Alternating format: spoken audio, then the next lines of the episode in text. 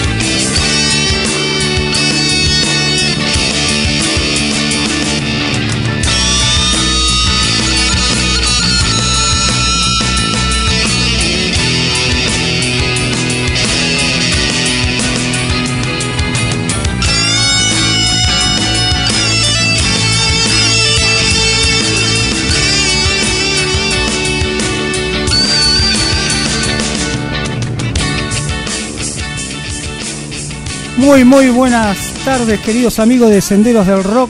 Estamos aquí otra vez los lunes de 19 a 21 horas para compartir lo que es la música, historias y todo lo que nos gusta a nosotros de lo que se llama. Como a veces hay lugares que, que uno recuerda y ese lugar también te recuerda algunos temas, alguna música, alguna situación. Y bueno, ahí podés compartir con nosotros, pedir un tema y estamos transmitiendo desde aquí, desde lo que es la radio Voz Urbana 965. ¿eh?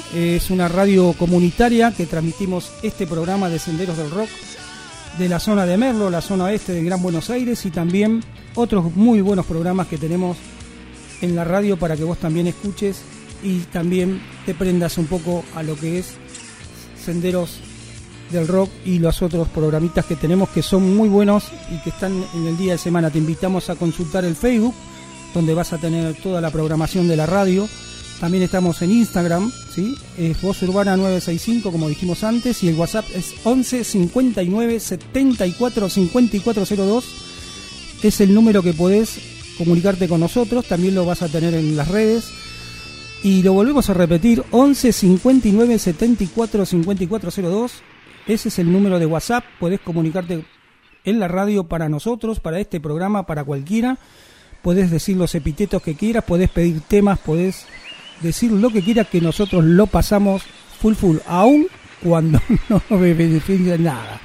Nos beneficia nada, también lo pasamos. Así que bueno, tenemos un día este, de, música como siempre, con historias como siempre y también con deudas, ¿eh? con deudas de, de, lo que es este que debíamos del otro programa anterior y que bueno, es lo primero que vamos a sacar, vamos a pagar las deudas de algunos temas que habían pedido y otros temas que habíamos traído nosotros para contar algo y eso es lo primero que vamos a hacer. Eh, le agradecemos a nuestros amigos de Ojo en el Cielo que siempre están acá sonando de fondo, una gran banda en Argentina de, rock. Eh, eh, hacen cover de Alan Parsons, de Pink Floyd, de Supertramp, pero también tienen temas propios como este que suena acá de fondo y tienen editados este, dos álbumes y el tercero se está eh, terminando y me lo van a pasar también para compartirlo con ustedes. También le quiero decir que aquellos que tienen una banda, eh, eh, una banda que aquellos que les cuesta en las radios, sobre todo de rock que hay en, que son de grandes este, cadenas, no, no les dan mucha bolilla. Este, nosotros arrancamos con esto en el 2012 cuando ni siquiera la Mega a las bandas nuevas le pasaba una especie de digamos, de, chivo, ¿no? A, la banda, a ver cómo sonaba, todo eso. Ahora, por suerte, lo están haciendo. Este, se dieron cuenta que también tienen que tener un espacio para estas bandas emergentes que también tienen lo suyo. Después eh, la gente decidirá, ¿no? Si les gusta, no les gusta, pero tienen el derecho a que se conozca y se difunda su música. Y eso es lo que nosotros hicimos siempre en este programa de que arrancamos allá en el 2012. Así que, bueno, vamos a saludar a nuestro compañero Belisario que es el operador y también integrante de esta radio. Así que buenas tardes, señor Belisario. Hola, ¿qué tal? Tengan ustedes eh, muy buen, pero muy buenas tardes a toda la audiencia de Voz Urbana y también a la audiencia del programa Senderos del Rock.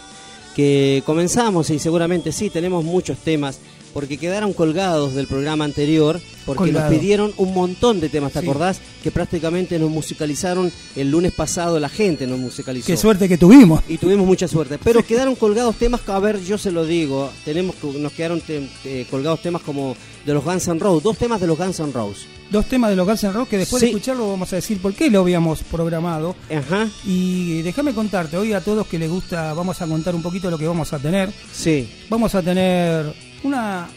Vamos a tener al Flaco Espineta, entre otros, con Invisible, ¿eh? Eh, hablando de, de, un, de un tema. Una gran banda de rock progresivo. Una ¿eh? gran banda de rock progresivo de los años Exacto, 70. De los 70. Y, y, vamos a elegir un, un, tema, un tema muy conocido. y vamos a contar una historia que hay detrás de ese tema, porque muchas veces, inclusive yo lo escuché muchas veces y nunca me pregunté de dónde venía, ¿no? El durazno sangrando. Y, y después este teniendo acá el libro de Spinetta, leyendo al flaco, mirando reportajes y, acudiendo a todo lo que es este información, bueno, pudimos deducir, o por lo menos yo pude deducir, bien a qué se refería, ¿no? Con este tema no sangrando y por qué lo había hecho, porque es, es este, Spinetta no es para cualquiera, aunque no estamos discriminando con esto, digamos, este, a cualquiera que escucha Spinetta por ahí en su primera vez que lo escuche va a decir, no, sabe porque no entiende bien la filosofía del flaco, la poesía del flaco. Y después que lo escuchaste va a gustar y te vas a enamorar de todo lo que hace el flaco. Este, más allá que alguna canción en toda su, su era este, de músico te guste más, te guste menos, pero la verdad que tienen una magia, tienen una cosa, que eso no, no lo tienen todos, lamentablemente, y por suerte el flaco sí, y nos dejó todo plasmados en sus canciones, en sus poesía, hasta porque también es poesía, en su arte, en la tapa, en todo nos dejó el flaco esto que, que bueno, que a nosotros nos reconforta mucho escucharlo, a pesar de que lo escuchamos muchas veces, a pesar de que lo conocemos muchas veces, este, es una gran cantidad de álbumes que hizo el flaco a lo largo de su historia, desde que arrancó hasta, hasta la última, ¿no? hasta lo último que dio, que fue en su etapa solista. Y bueno, vamos a recordar el flaco desde ahí, también vamos a tener algunas otras este, temas que vamos a celebrar. ¿eh? Vamos a, escuchar algo de Police, vamos a escuchar algo de ZZ Top, vamos a escuchar algo de Led Zeppelin. Así que fíjate lo que vamos a escuchar. Vamos a escuchar algo que a veces decís, ¿cuánto hace que no escuchaba esta banda o este tema? A mí me pasó a veces escuchando la radio o pasando por algún lugar donde sonaba y me acordé, me acordé de Raúl, de Raúl Porcheto, ¿no? Que ya hoy tiene cerca de 70 años, este, que aportó lo suyo al rock nacional. Me acordé también de Baglietto, ¿eh? aquella banda este, que armaron en los años 80, una, la trova rosarina que se llamaba, que vino con un montón de músicos, inclusive vino Fito Paz en ese momento también. Y también dije, bueno, qué bueno sería pasar algún tema de ellos también, y para recordarlos y, para acordarnos de esos temas que, nos querían decir en ese momento. Y bueno, eh, tenemos también otras bandas que, que nos alegraron, que, que también eh, tienen esa magia, ¿no? Y que lo vamos a ir escuchando y contando algunas pequeñas historias o anécdotas de esas bandas o de esos músicos o de esos álbumes. Eh, el próximo programa voy a traer eh, algo que siempre dijimos que íbamos a hacer y que a veces por falta de tiempo también no lo hacemos. Siempre hablamos de la música, de las bandas, de los músicos, eh, y bueno, no tenemos mucho para decir, pero también queríamos hablar de todos estos este, instrumentos que utilizan, ¿no? y que también utilizan, sobre todo el guitarrista, el bajista, de, lo que es, de lo que son las marcas, de lo que son la difusión, ¿no? Más allá que cada uno le guste más uno o por ahí por un tema comercial también, en algún momento ellos este, eh, utilizan esa, esa guitarra o ese bajo o ese teclado o esa batería. Y vamos a ir también contando en lo que es Sendero del Rock un poco de todo eso que forma parte del rock y forma parte de las bandas. Así que bueno, vamos a arrancar con nuestro querido Belisario y vamos a poner música y basta de cháchara, basta papá.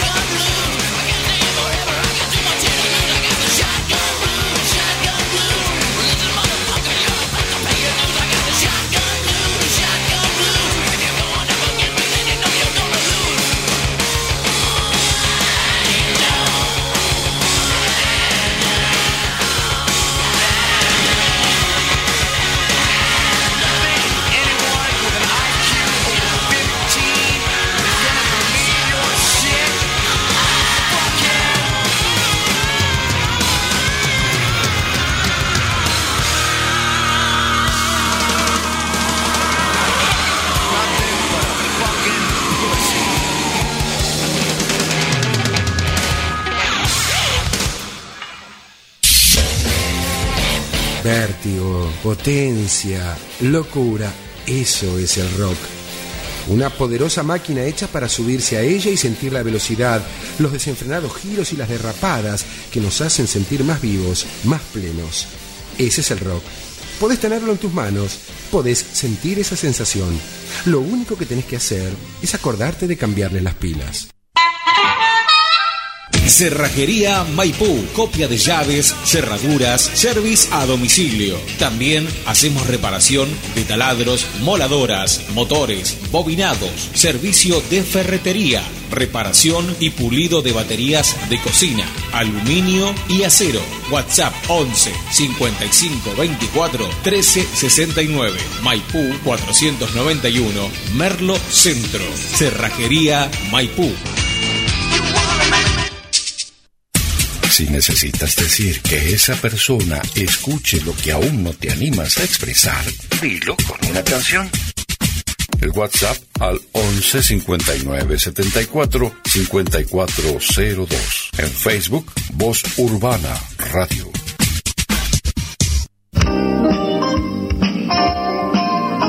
Estás escuchando Senderos del Rock con Claudio García.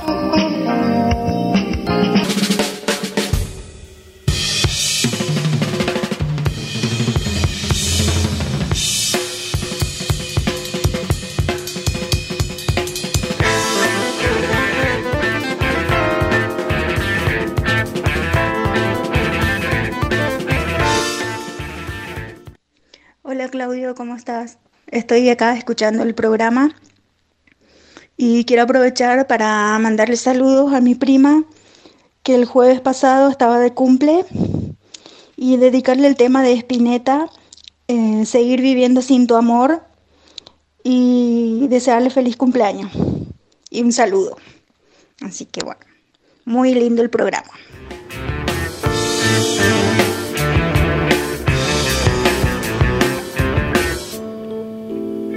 Qué temazo, ¿eh? Qué temazo que escuchamos hoy de los Guns N' Roses. Sí, ¿Eh? la verdad que sí, la verdad. Estábamos escuchando dos temas, dos temas en realidad en vivo.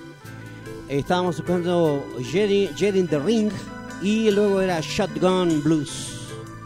Dos temas eh, ahí de la polenta de Axel Rose. Sí, señor. Bueno, habíamos programado la otra semana, porque el 17 del 9 de 1991 lanzaron los Guns N' Roses un álbum doble, ¿eh? se llamaba User You Illusion, el 1 y el 2, y traía tremendos temas, ¿eh? y, no queríamos este, pasarlo por alto porque son dos álbumes excelentes y que tienen muy buen el potencial de Guns N' Roses. En ese momento estaba a full, estaba bien arriba, arriba, y era creo que esos años eran los mejores, ¿eh? Con la potencia, la polenta que tenían, estaban subidos realmente en el podio y, y bueno, y habían sacado un single también, sacaron todos juntos. ¿Eh? Sacaron el 17 del 991 el single Down Creek, que, que fue un, tema que también este, incluyeron después en el álbum, pero estaban, sacaban temas a morir y estaban bien en el podio y no podíamos dejar de pasar, porque a mí eh, estos temas que escuchamos, que los habíamos preparado, eh, no fue al azar, este, forma parte de ese álbum y, elegimos uno de un álbum y el otro del otro, pero si lo escuchás, si lo escuchás, te vas a quedar encantado.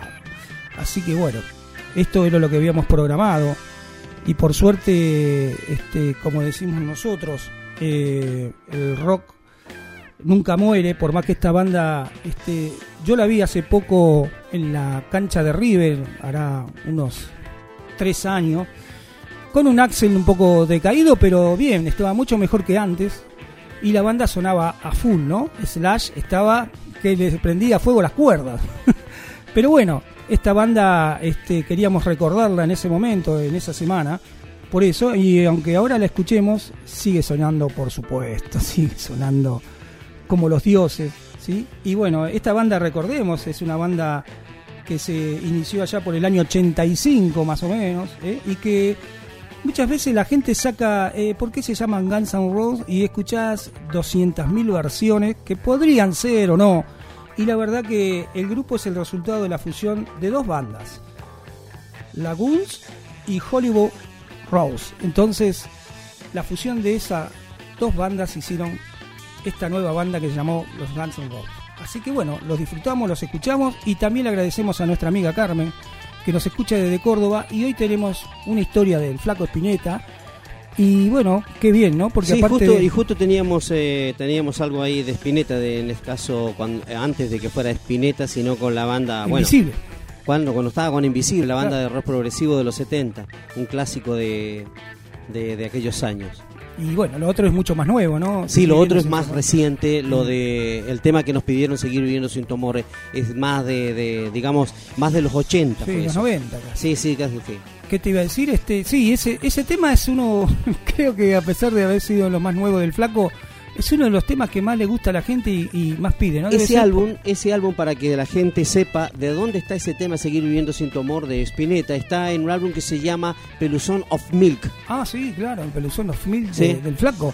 Sí, este, pero era ya una, una música distinta a la de Invisible, ¿no? Sí, ya era, eh, era Eh, una eh, música distinta a la de Invisible, era, o sea, se podría decir que era progresiva, pero se, también podríamos des- eh, mezclarla ya con lo, con lo, con lo más pop dentro de lo que era la música que comenzó a hacer Spinetta. O sea, vamos a la verdad, mm, fusionó lo progresivo con después con el tiempo. No te olvides que estuvo con Invisible, estuvo Spinetta Jade, ya era más técnico, más tecno, Sí, más tecno, era más, técnico. Y hay un, hay un- Era- un, álbum que se llamaba Mundo di Cromo. Mundo de Cromo. Y también una- estuvo, ¿te acordás cuando estaba con Socios del Desierto? Claro, el Flaco de Pineta y los Socios del Desierto, ¿te una de las banda últimas bandas ca- casi que tuvo, digamos, en cuanto a agrupación, porque él se presentaba a tocar temas de él en su etapa solista y también él se ponía un poquito, digamos, con viejos temas, ¿no? Que siempre eran pedidos en los recitales, ¿no? Hablemos del tema de la era de Almendra, de Invisible. Y, y bueno, y a veces uno va escuchando al flaco y va aprendiendo muchas cosas, ¿no? Este, inclusive cosas que, que como dijimos una vez, ¿no? Cuando, cuando contamos un poco la historia del Capitán Beto, ¿eh? que cómo Sí. estaba la gente, este, digamos, razonaba de una manera, creía que era por una cosa, por otra, y nada que ver, porque fue una situación atípica que le pasó a él, acá en Aedo justamente, y bueno, este, habíamos contado muy poética esa letra, ¿eh? Sí, sí. Es muy y- futurista. y habíamos contado, habíamos contado este que- cuál era la verdadera, ¿no? El, el Capitán Beto casi un clásico, con Durazno sangrando, con, con un par de temas este que, que hicieron Invisible y Almendra. Hay, hay un tema Sí. de Almendra que lo voy a traer. Eh, es un tema que es muy lindo y casi no fue escuchado nunca. Ese tema, ese tema, el Capitán Beto, está en un álbum que a mí me encantó y que me rompió la cabeza, eh, El Jardín de los Presentes. se Jardín llama de ese los álbum. presentes. sí, En señor. ese álbum de 1976 un tema, un eh, tema estaba, que- estaba ese, estaba Las Golondrinas de Plaza de Mayo. Eh, Vos sabés que sea Las Golondrinas de Plaza de Mayo, sabemos a quién se refiere. no, no, no, por supuesto, ya sabemos. Eh, ya son. sabemos a quién se refiere. Y- Era, y la eh, imagen también la, te- la imagen dice- y la letra ya te lo Ya dice. te lo dice todo. claro. Y además de un- una, una de las cuestiones que me llamó poderosa, ahí está el tema 200 años. Que, co- que te- vos sabés que ese tema, cuando lo escuché por primera vez, 200 años, lo escuché allá en radio, eh, cuando estaba, yo estaba en Neuquén y lo escuchaba a través de Radio del Plata, y lo pasaron en la noche en un programa que te digo yo, que me quedó en la cabeza para siempre. Y cuando escuché ese tema, digo, no puede ser que este tipo construya estas melodías. Esa poesía. No, primero, construye estas melodías con la poesía, o sea, iban de la mano las dos cosas. Claro. Yo te Eh, digo porque yo, lo- yo lo escuché una vez relatar co- con ese programa que te cuento que se llama Cómo lo hice. Habían ido a verlo cómo hice eh, Almendra Muchachas Ojos de Papel. Sí. Y él contó cómo lo había hecho, ¿no? O sea, es una cosa muy cómica porque él siempre elabora las letras primero y después hace la melodía. Y me acuerdo que contaba que al primero que se hizo escuchar fue a la abuela. Y le Ah. preguntó, ¿qué te parece este tema que hice? Y la abuela quedó a la abuela, a la abuela. A la abuela, sí, a la abuela de él. Él Vivía allá en Villa Urquiza, este, donde ahí en la calle Triunvirato, antes de cruzar la vía y antes de llegar este, a la zona de la Razábal, eh, hay un monumento que es como un anfiteatro chiquitito que se abren las cortinas y ahí tiene el flaco tiene este, una imagen eh, de él tocando la guitarra como si fuera un monumento, pero de un artista plástico. Y eso es este lo que hizo digamos este este este escultor eh, de plástico es este pero lo hizo muy bien porque eh, no está siempre abierto. Se abren las cortinas y no está siempre abierto porque tenemos esas manos anónimas que destruyen todo ¿eh? no importa si es del flaco si lo que, ellos destruyen todo.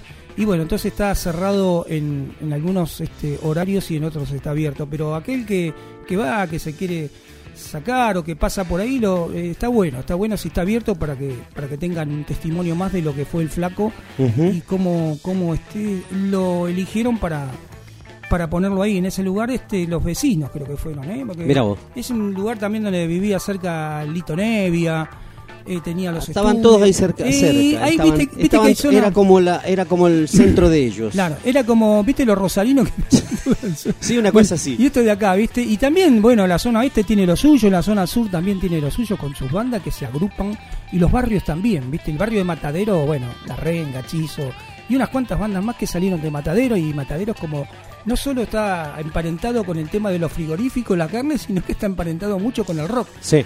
Y, y bueno, y ahí vienen, eh, yo soy de Matadero, eh, papá. Pero bueno, la verdad que... Es como la canción que canta Pajarito Saburi. Pajarito, uf, ¿Te acordás que de canta, canta una canción eh, que dice los de Floresta nos gusta el rock and roll? Sí, aparte Hay, lo- hay una canción que dice así. Los de Floresta tienen muchas bandas. Este, yo tengo una, una imagen que después la vamos a publicar en Sendero, que le hicieron un mural. Todos los, digamos, los, los artistas, los músicos de Floresta, es una banda tremenda.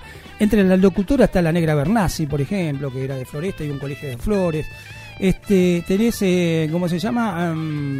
Este muchacho cantaba blues, ¿eh? Eh, y tenés unos cuantos este, actores y eh, locutores que están todos en esa en ese mural que hicieron ahí en Rivadavia y eh, tengo un amigo que se llama Daniel que a veces va que él trabajaba en el correo de esa cuadra y Carrasco Sí. este, estaba ahí justo en la esquina de Rivadavia y Carrasco y, y bueno ahí está el mural y cada vez le van agregando más figuras le van pintando la pared del costado y le van agregando y le van agregando. No sé, llegará hasta el tren un día. Pero bueno, le van agregando porque no entraron la primera vez o le van agregando porque en algún momento este, van apareciendo nuevas figuras o, o nuevas bandas y bueno, este Floresta es como que toma lo suyo muy personal también. Muy personal. Va- tenemos audios por acá, a ver, ¿qué nos dicen? Hola, buenas tardes. Soy Julieta Luis Rodríguez de Monte Grande y le quiero dedicar esta canción a mi abuela Mer, mi vieja de papo. Muchísimas gracias. Mirá Mi vos. vieja de mirá papo. vos. Bueno, hoy vamos a tocar este también, ¿no? Un tema de riff Sí. de la época de Papo. Y, eh, y había salido con, con una, una persona que, que conozco del barrio. Habíamos estado hablando, este, no sé por qué salió el tema de Papo, no me acuerdo, o de metal, de la música de metal. Y habíamos estado comentando.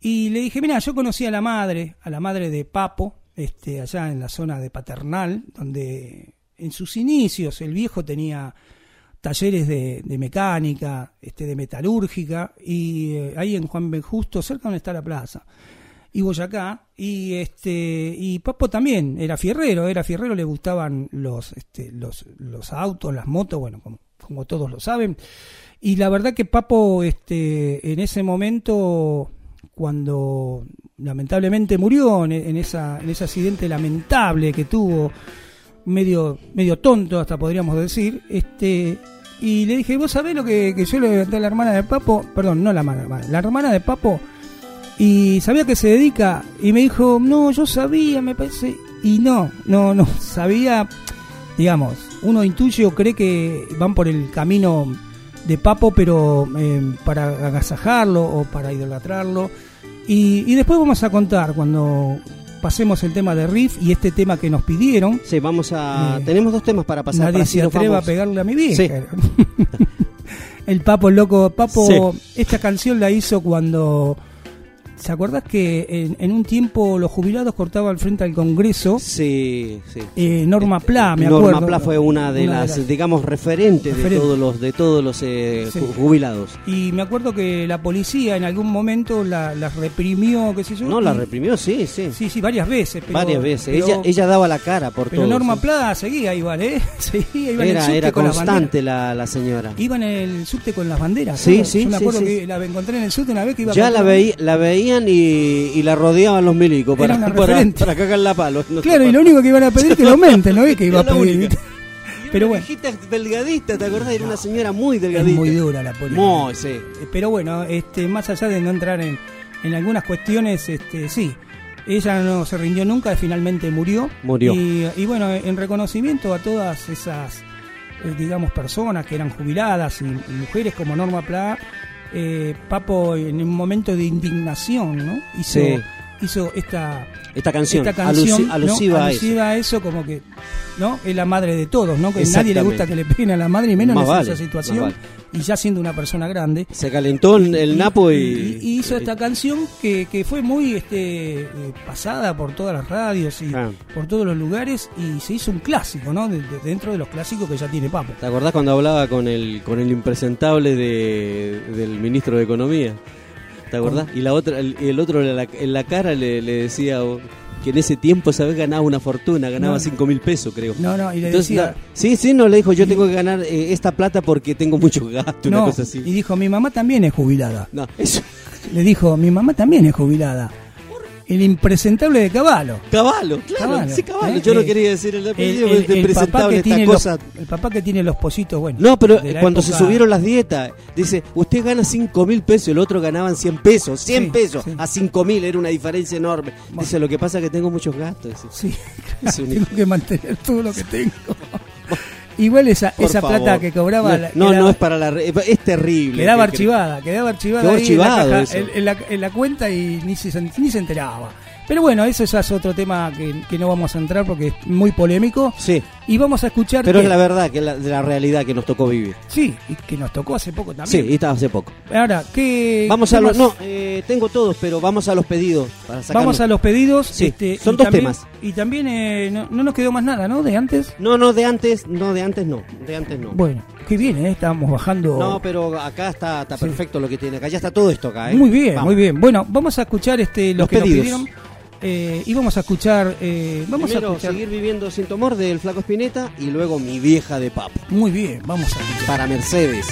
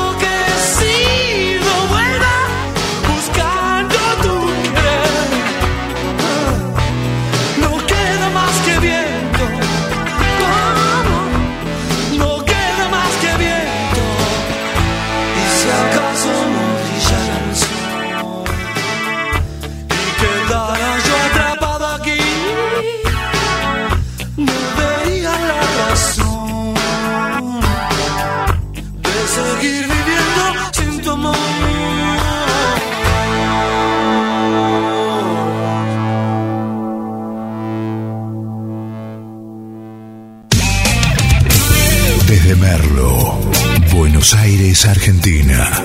Transmite Voz Urbana FM.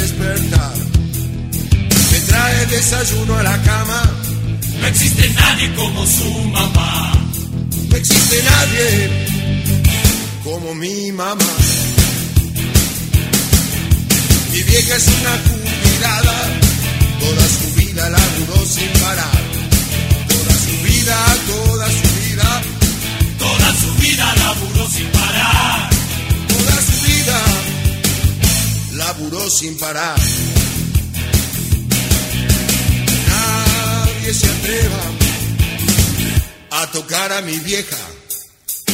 Porque mi vieja es lo más grande que hay.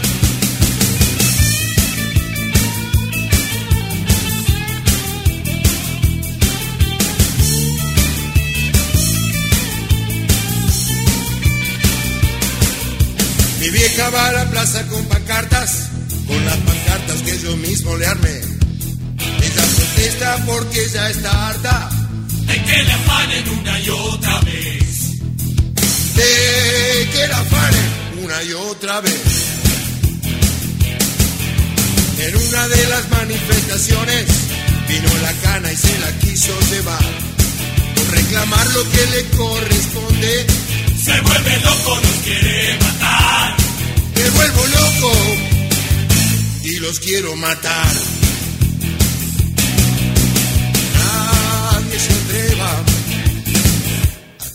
Mi vieja. Oh, que mi vieja es lo más grande que hay. Nadie se atreva a tocar a mi vieja. Oh, que mi vieja es lo más grande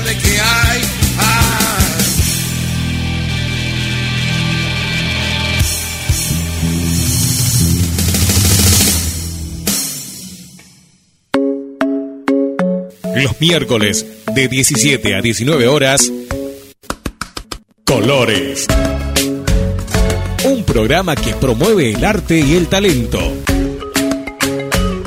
Colores, aquí, por Voz Urbana. Conduce Mica Amarilla.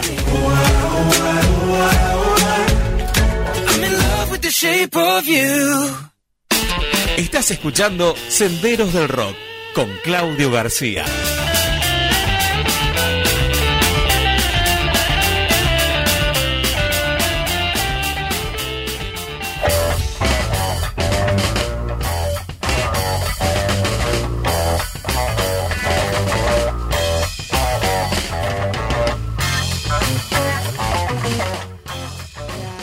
¿Cómo están?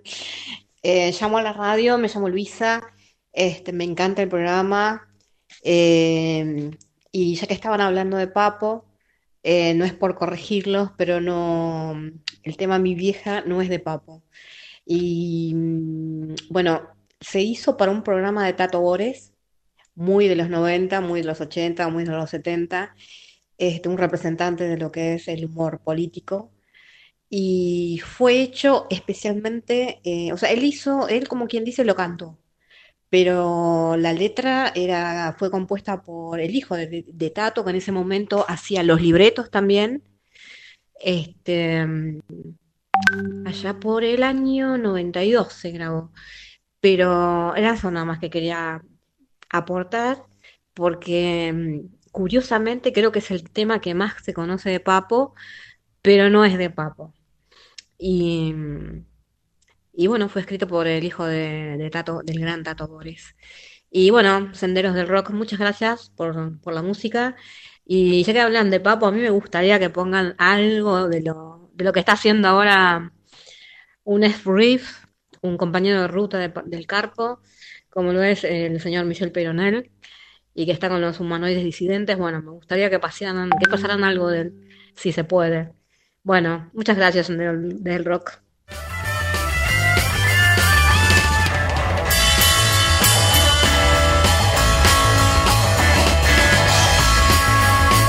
Ahí está, sí, exactamente, nuestra querida amiga Luisa de Padua. Y ella nos, nos decía, nos daba acá, nos entrega un- en este caso la data, y tiene razón, tiene toda la razón. Hay un, dice que la historia de la letra de mi vieja fue compuesta en el año 1992 por la cortice para la cortina del programa Tato de América, que conducía el humorista Tato Bores, que se transmitía en la señal del Canal 13. Según cuenta Frigerio, un día le propuso a su amigo Sebastián Borenstein, el hijo del humorista, que armaran juntos los musicales del programa eh, de su padre. Dice, vos tirame una letra, decime qué artista viene y yo te, dice, yo te compongo una canción asociada, le dijo Frigerio. Curiosamente, un día el invitado musical fue nada más nada menos que Papo, el napolitano, el carpo. Y Borenstein escribió, dice la letra de Mi vieja, en 10 minutos. Eduardo Frigerio acomodó las notas y el músico se cruzó puteando, insultando, dice, con el tema que lo iba, dice, a relanzar al mainstream, a la fama. Sí, sí, Papo. Nosotros no dijimos que era de Papo, pero sí. Lo es toca, verdad, claro. a veces, a veces no acotamos porque, sinceramente, eh, con las bandas que tuvo Papo, yo había escuchado a él en un reportaje, de esos que figuran ahí en YouTube, que, que bueno, que le, que a ver, me parece que todo va, digamos, una cosa lleva a la otra. El programa de Tato, que también este, le hizo a nuestro país, es satirizando, ironizando muchas situaciones, inclusive tenía armado muchos este, eh, sketch, ¿eh? Eh, me acuerdo que había sketch de que salía de un freezer, eh, Sí. estaba- me- había infinidades de sketch, este, y, y creo que todo estaba con la realidad de ese momento, no nos Sí, no, que eh, Tato eh, arrancó estaba, en los estaba- años 60 siempre y las cosas que él hablaba estaban acomodadas de acuerdo a la realidad, a la del- realidad del momento. de sí. ese momento y en ese momento una de las realidades que había era Eran los jubilados. eran los jubilados que lo que lo, Lo estaban matando. lo estaban estaban reclamando y me acuerdo que todos los días había un reportaje para Norma Pla y me acuerdo que en, en uno de los este, reportajes que le hacen a Papo este, él manifiesta ¿no? la indignación que le daba esa situación, lo que no quiere decir que no haya sido idea y que lo hayan plasmado desde ese lugar. Este, yo el tema de Papo este, eh, digamos, lo saqué, digamos, por acotación, pero no nunca escuché quién lo había hecho, si lo había hecho él, porque muchas veces, este, qué sé yo, por ponerte un ejemplo, Morris. Morris eh, cantan montones de músicos temas de Morris, ¿eh? Eh, y, bueno, este, y esa es una cosa muy, muy loca, el oso, este, zapato de gamuza azul, hay unos cuantos temas de Morris que dijimos que va a ser una nueva edición, de paso acotamos y recordamos que había, había dicho con el hijo, este, el, el hijo le había propuesto en su momento hacer cosas nuevas y nuestro amigo este dijo que no, que no, el padre le dijo que no, que no, bueno, entonces Morris ahora le propone al hijo hacer cosas nuevas y hacer un nuevo un nuevo álbum, pero nuevo, pues se ve que quiere contar algo, algo de la realidad que le debe gustar, le debe molestar, no lo sabemos, y ya se había puesto en marcha. Después no sé lo que va a salir de esto ni cuándo va a salir. Pero bueno, le agradecemos a nuestra amiga Luisa. Eh, amamos a veces de temas. Este, eh, había pasado eso de Michel Peroné. Yo la verdad que no lo pude ver. Este, porque tuve unas dificultades con, con el auto que se rompió. Que la Sí, hay un pero- tema que nosotros, que normalmente acá en la radio lo pasamos, de Michel Pedronel, eh, eh, sucede a veces que lo agarra el, el, el programista. Sí, este sí, sí, sí, que lo pasa en se la radio. llama A Toda Máquina, un tema, de, que es de Michel, no es de Rifna, sino de No, Michel no, no, Pedronel, de Michel A. Toda Máquina. Pero eh, digamos así que bueno, y hoy vamos a contar algo, porque esto sí, esto lo, lo viví yo. Mira, directamente. justamente vamos a hablar hoy de Riff. eh, De Riff. eh, a Luisa le estamos contando, vamos a hablar justamente de Riff. Y bueno, vamos a ponerle temita de Michel Peroné cuando pasemos el de Sí, Riff. a toda máquina, vamos a buscarlo por ahí, lo tenemos. Y le voy a contar cómo era esto de que la hermana de Papo, qué era lo que hacía. A raíz de su muerte, lamentablemente, ¿no? Para, para tenerlo siempre presente y que, y que esto nunca se olvide. Después lo voy a contar y cuando pasemos el temita de Riff y de Michel Pajoné. Sí. Así que, Peroné no, ¿eh? Ya tenemos todo esto acá, ¿eh? Ya está, está listo. Bueno, vamos a, a escuchar este, bueno, escuchamos al flaco Espineta también este con este tema de mm, este que, habíamos pasado que nos había pedido Sí, nos pidió, amiga. en este caso, nos pidió primero, nos pidió Carmen, porque el tema lo pedía para ella, pero para, también Para el primo. Para Mercedes. Lo pidió para ambas, ¿sí? Para ambas. Lo pidió. Eh, Carmen. Carmen de Córdoba. Y después está la chiquita que nos pidió mi vieja. Bien. Julieta, Julia. Sí, no sé cómo así. se llama Sí, la no, chiquita. yo me, me- me olvido. Eh, Sí, sí. Bueno, esas cosas. Estamos grandes. No, no puede ser. Pero No usted puede siempre- ser. usted- ¿Qué usted no- Disco olvida- rígido. se olvida usted con el disco rígido, me parece que el suyo ya. Tengo que es el- agregar es el otro. disco de una Windows Otro. 95. Memoria RAM tampoco. Tampoco, eso lo sé porque lo maneja mi hijo muy bien, ¿viste? Bueno, Pero eso sí. que- Tengo ni idea, ni Pero idea. tiene es poca memoria RAM. Pero no sé Se- dónde se me la voy a meter. Se tilda. Tengo miedo. Es, es horrible. ¿Dónde meterme? ¿A dónde nos metimos? Usted me hace meter en cada brete, Claudio García. No, no, señor. No, no. Usted se mete solo, yo tengo No, que no. entrar a sacarlo. No, De dentro a- usted, me in- usted, yo estoy tranquilo y usted me mete en estos bretes que yo no. No, después jamás. Se habrá confundido, señor. Magia Nacional tiene la culpa. Fue Magia Nacional.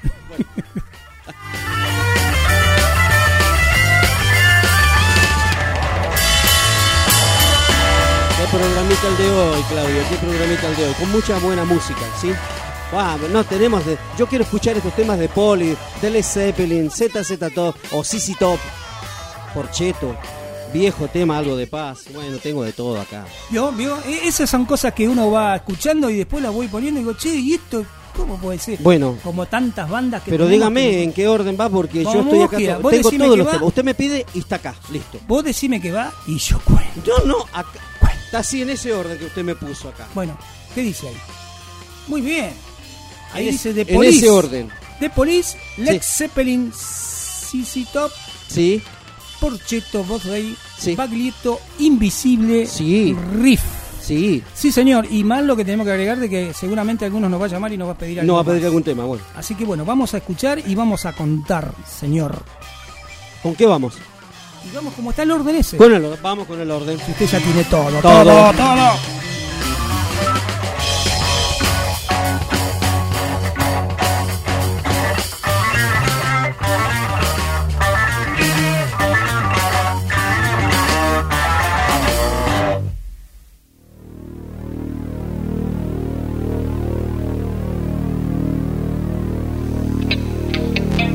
¿Qué temazo, por favor? Año 80. Bien Movete. de los 80, bien Movete de en el 80. tiempo. Ahí Movete en el tiempo. No te pares tan cerca de mí.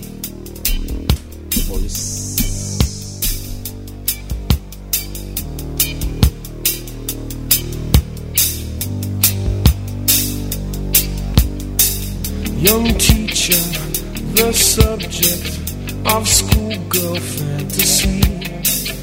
She wants him so badly, knows what she wants to be. Inside her, there's longing.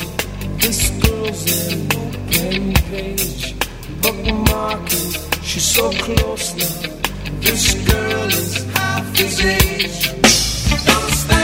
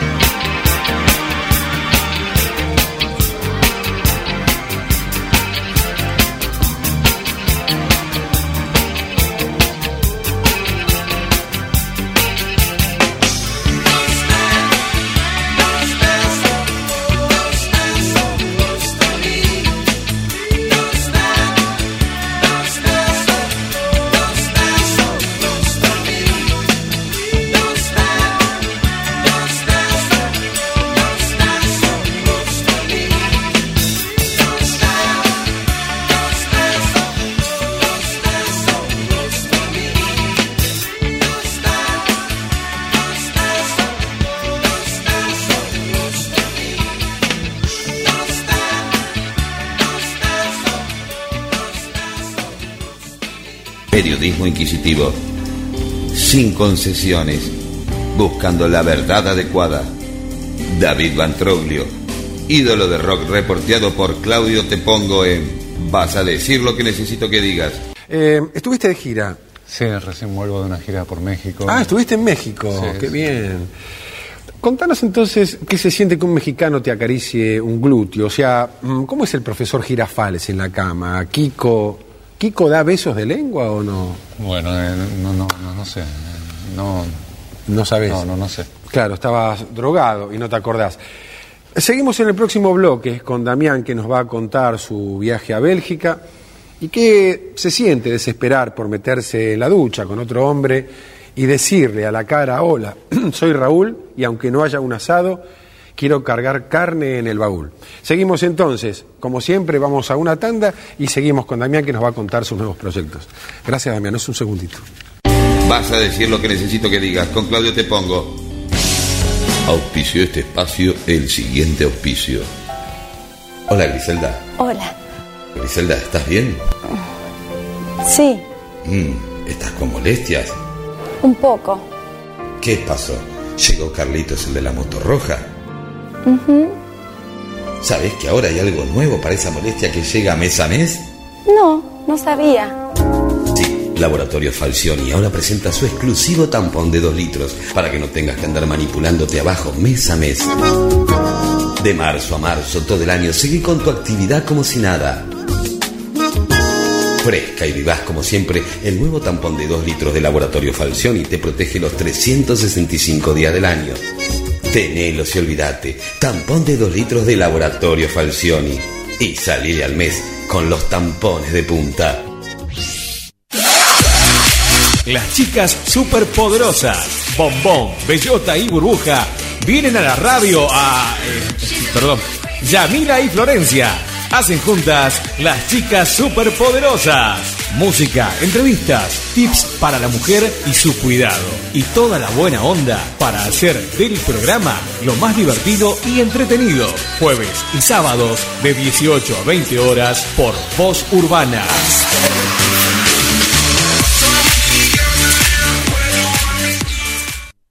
Disfruta de tus canciones. Sé parte de la mejor programación. Contáctate todo el tiempo. El WhatsApp al 11 59 74 5402.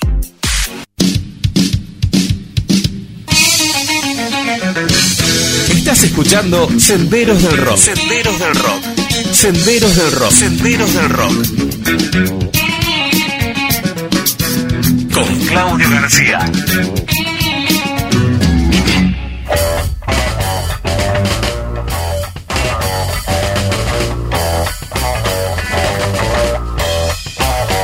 Bueno, señor eh, Claudio García, estamos de vuelta al ruedo.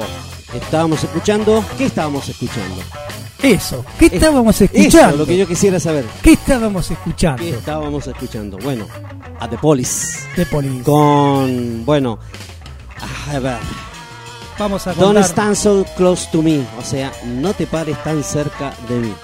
Vos sabés que este tema se dice que se marcó, marcó, la, e- marcó el tiempo donde la banda se disolvía.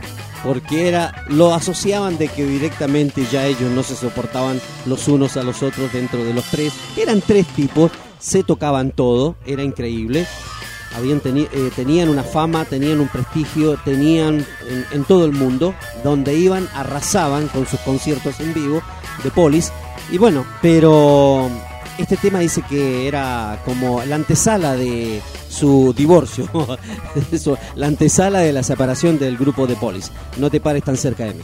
Sí, un temazo, y lo habíamos temazo, este, puesto para escuchar, ¿sí?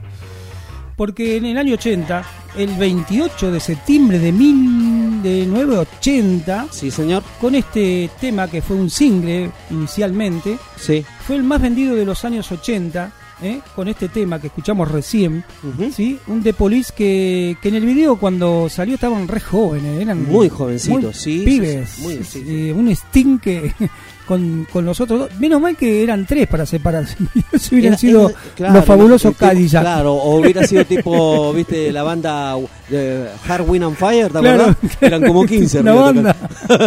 Imagínate si se tenían que separar. Se agarraban a los tiros ahí Sí, arriba. sí. Y esas cosas increíbles que tienen las bandas, ¿no? Que siempre se van este, generando conflictos. Pasó en todas las bandas, en las grandes bandas. La única que hay conflicto y siguen tocando son los Rolling. Eso, yo me voy a morir, los Rolling van a seguir sacando temas. Vos sabés que, vos sabés que nosotros... Mirá que se- mirá que no- no ¿te se hablan, ¿eh? que venga un apocalipsis zombie y estos Jagger- estar tocando? Jagger se, se, se habla con el baterista nada más, y el baterista con Jagger. Nosotros dos no se hablan entre ellos. una Eh, cosa- ahora se suben y la rompen. Watts. Claro. Pero se suben y, y la rompen. O sea, eso es lo increíble, ¿no? Que no, no les afecta el, todo el puterío y todo lo que hay Yo en no el puedo medio. creer, yo no puedo creer, le ponen eh, estos tipos que se ponen eh, se- cuando van a su casa se, se, que se ponen en un frasco de formol. No, pero aparte la vida que llevaron, ¿no? Porque no es una no, vida. no, no es una vida de digamos de camelitas No descalzas. estuvieron en de- un monasterio, ¿viste? No, Haciendo ni en un zen, no, nada. alimentación. No, para nada. Todo lo, todo lo nada que de hace mal, vegetariano, nada. mal, mal, mal. Ellos están ahí. eso Es una cosa increíble. Y nos da envidia un poco, pero bueno, eh, por el otro lado tenemos la suerte de lo que seguimos escuchando, ¿no? Sí. Y el flaco Jagger sigue saltando para todos se fueron un montón de, de- de músicos que eran tan capos como ellos, no están más. No, no. Y, y ellos... No hay ninguno. Yo no conozco ninguno que todavía siga del año que arrancaron ellos y todavía. Pero fíjate, te, te te nombro algunos nomás. Son de la época, te los nombro. Y vos sabés que es así, la gente y los que saben del rock saben. Te nombro algunos. Jim Morrison, era de la época de ellos. No, bueno, los Beatles. De- los Beatles. Ah, o de Jimi Hendrix. No, no, pero por eso te digo, si vas a hacer un conteo, o sea, que tu- de la etapa que estuvieron ellos, porque ellos estuvieron en todas las etapas, de que empezaron hasta ahora. O sea, si querés puedes contar una de ahora también, porque también están los Pero tipos. claro, sí. Son como el sol, vos naciste, ya estaban, Y- y te vas de este mundo y ellos siguen estando sí. Y aparte las, las anécdotas que hay, ¿no? De, de que hace, ¿cuándo fue? Tres años que suspendieron una vez, este, se subió arriba una palmera el loco y se cayó. y se cayó. No, Entonces- no, pero ¿qué le.? No sé. Pero, pero bueno, pero escúchame, a esa edad te caes de una palmera. No, ¿sabes? bastante pero si uno, yo me llego a caer de un, no sé, yo me llego a caer de la banca, me, me rompo todos los huesos, me puedo cordón. matar. Imagínate si me caigo de una palmera que Y a la edad de eso. Y de la edad, claro, de la edad No, de ellos. Yo creo que son extraterrestres. ¿Qué que Puede te ser, qué sé yo. No sé. Aparte se suben arriba, sí me contaron muchas veces, me contaron en muchos periodistas que cuando lo ven arriba del escenario en estas épocas, en estas últimas épocas, dice que se mueven y tienen un movimiento y la música y tocan y en el oído todo, pero dice que cuando se baja y se van parece viejo de 90 años. ¿No? Cuando se le pasa la adrenalina, el No, efecto de lo que toman todo. ¿Sabés cómo deben, sabés cómo lo deben inyectar? Sube. Suba la ambulancia, por favor. De acá vamos a, a su mansión. No, pero son unos genios, la verdad. Son envidiables y, y uno dice la pucha, que vale la pena estar vivo. Sí. Pero bueno, Con eso- ese aleteo, ese aleteo Ese de aleteo. pollo que hace Jim, que hace Jimmy, que hace, perdón, eh, sí, no, Max Big Jagger. ¿Qué te iba a decir? Bueno, eh, por eso estábamos escuchando a The Police. ¿eh? Y también vamos a nombrar otras cosas, aunque no vamos a escuchar ningún tema. Este, porque también un 28 de septiembre de 1991 celebra el Monsters of the Rock con bandas como ACDC, Metallica, The Black, Pantera, Ponte Cruz. Apa. Eso lo hicieron en Rusia, ¿eh? en el año 91, el vein- un 28 de septiembre, un día como Sí, hoy. vos sabés que lo hicieron, sí, tenés razón. Fue a los, a los dos años después de la caída del muro de Berlín. Hicieron eso, se fueron a Rusia, hicieron ahí, estaba Gorbachev como, como primer ministro ruso. Y me acuerdo de que, bueno, hicieron un festival y todas las bandas que antes no podían entrar, hicieron Claro. todo, entraron ahí, tocaron en ese, en esa monstruosidad. Y los rusos estaban re locos porque, bueno, una cuestión, una cuestión. Había, había tanto de música como también de, de política, por supuesto. ¿no? Política, entró claro, la- estaba la- ahí. entró- Porque la Guerra Fría es como que la Guerra Fría he terminado. Y no vamos a entrar en ese detalle No. porque después se vino cualquier Entró cosa. McDonald's, entró Coca-Cola, entró, droga, entró. Coca-Cola, entró McDonald's, entró la droga, entró todo, ¿viste? ¿Cómo, Entró. cómo droga? No. Ah, ¿no entró? No. Ah, No, bueno, eso no. disculpen, fue un lapsus No, mío. sí, sí. Fue un lapsus mío. Usted habla no, no, de las no. mafias- Revoco lo que dije entonces. ¿La mafia rusa? No. No, no para nada, claro. Que era la ex KGB. Que era lo mismo, ¿no? Claro. Era como hablar de la DEA y, y el Claro, la claro, exactamente. Hablar como la DEA y son la mafia, la mafia institu- Eso- institucionalizada. Se cruzan de vereda y venden de Cla- los exactamente. De los no vamos a entrar en eso. Bueno, bueno, vamos a, a contar eso y después, bueno, vamos a escuchar a, a Led Zeppelin también, vamos a escuchar algo. Sí, Eh, lo este, tenemos en ahí. También un 28 de septiembre del año 1976, el álbum de Sam. No se me vaya el micrófono, por favor. De Led Zeppelin. Ah, Led Zeppelin, muy bien. ¿eh? Eh, un álbum doble. Sí. Eh, bueno, ¿qué vamos a escuchar? Lo que pasa es que los temas de Led Zeppelin a veces duran 8 o 9 minutos. Algunos temas, no todos. Sí. Y este, bueno, elegí este porque es un clásico y es uno de los que menos duraba, ¿no? Porque tenemos el tema de acá de la radio que a veces no nos alcanza el tiempo. Así que acuérdense, 28 de septiembre del 76. ¿Y usted qué estaba haciendo, 1970 señor? Sí, ¿le suena a 1976? Vamos. A mí sí. En marzo, de marzo para arriba 70 me suena un montón. Nos acordamos muy bien. Sí, señora.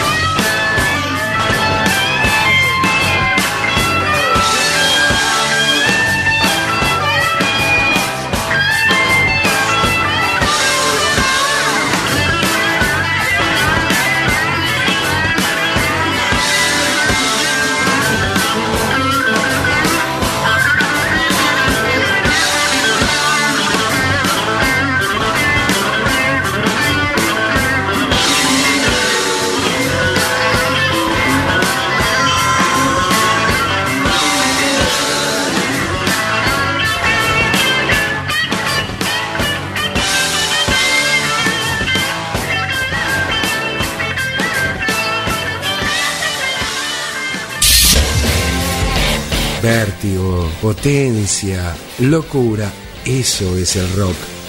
Una poderosa máquina hecha para subirse a ella y sentir la velocidad, los desenfrenados giros y las derrapadas que nos hacen sentir más vivos, más plenos. Ese es el rock. Podés tenerlo en tus manos, podés sentir esa sensación. Lo único que tenés que hacer es acordarte de cambiarle las pilas.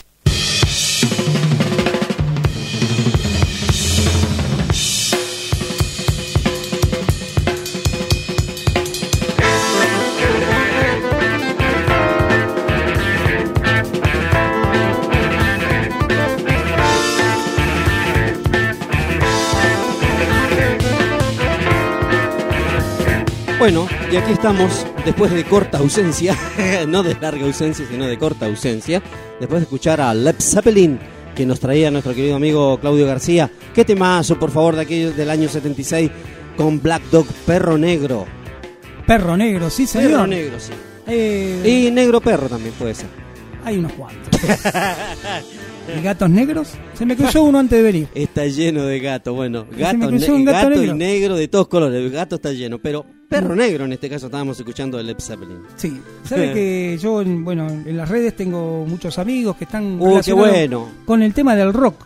Sí. Y me dio risa, hay uno que se llama Mitos Argentinos, que también anda con el tema del rock, este, como nosotros. Sí. Y publica muchas cosas y me manda muchas publicaciones. Ajá. ¿Están escuchando la radio? ¿Están escuchando el programa? No lo sé, no lo sé, porque me Por mandó favor, esto. porque fue hay que que se metan ahí en Fue eh, temprano esto, ¿eh? Sí, sí, sí, sí. no sí. sé si estarán escuchando. Me pone me gusta todo, pero no sé si están escuchando. Eh, dice, cuando el que te vende las remeras sabe mucho de rock. A ver. La remera, la voy a describir para aquellos que saben. Este dice Lex Zeppelin abajo, bien Sí, grande. Led Zeppelin. y en el medio supuestamente está la banda de, bueno, de, de los De Led músicos Zeppelin, de Led sí. Zeppelin, que debería ser así. Sí. Pero está este, marcada así en un redondel y, la banda que está arriba de lo que dice Led Zeppelin es Kiss. Nada que ver. Vos imaginate decir, Sí. eh, Led Zeppelin, de rockero, ser Sí, rockero, rockero, sí. soy un pomelo, pomelo. No, te pones una Led Zeppelin y, Y soy, Kiss. y soy de los que mata pollito, Claro, claro, pisa claro. pollito en el Saca la escenario. lengua Tres metros con lo que hago con esta lengua, lo que hago con esta lengua, papá. No, no, no, no, no, eso no. Eso te lo compras y si no sabes, Pero te la pones claro, orgulloso. Te, te la pones orgulloso y nada Yo que lo conocía, no Led Zeppelin.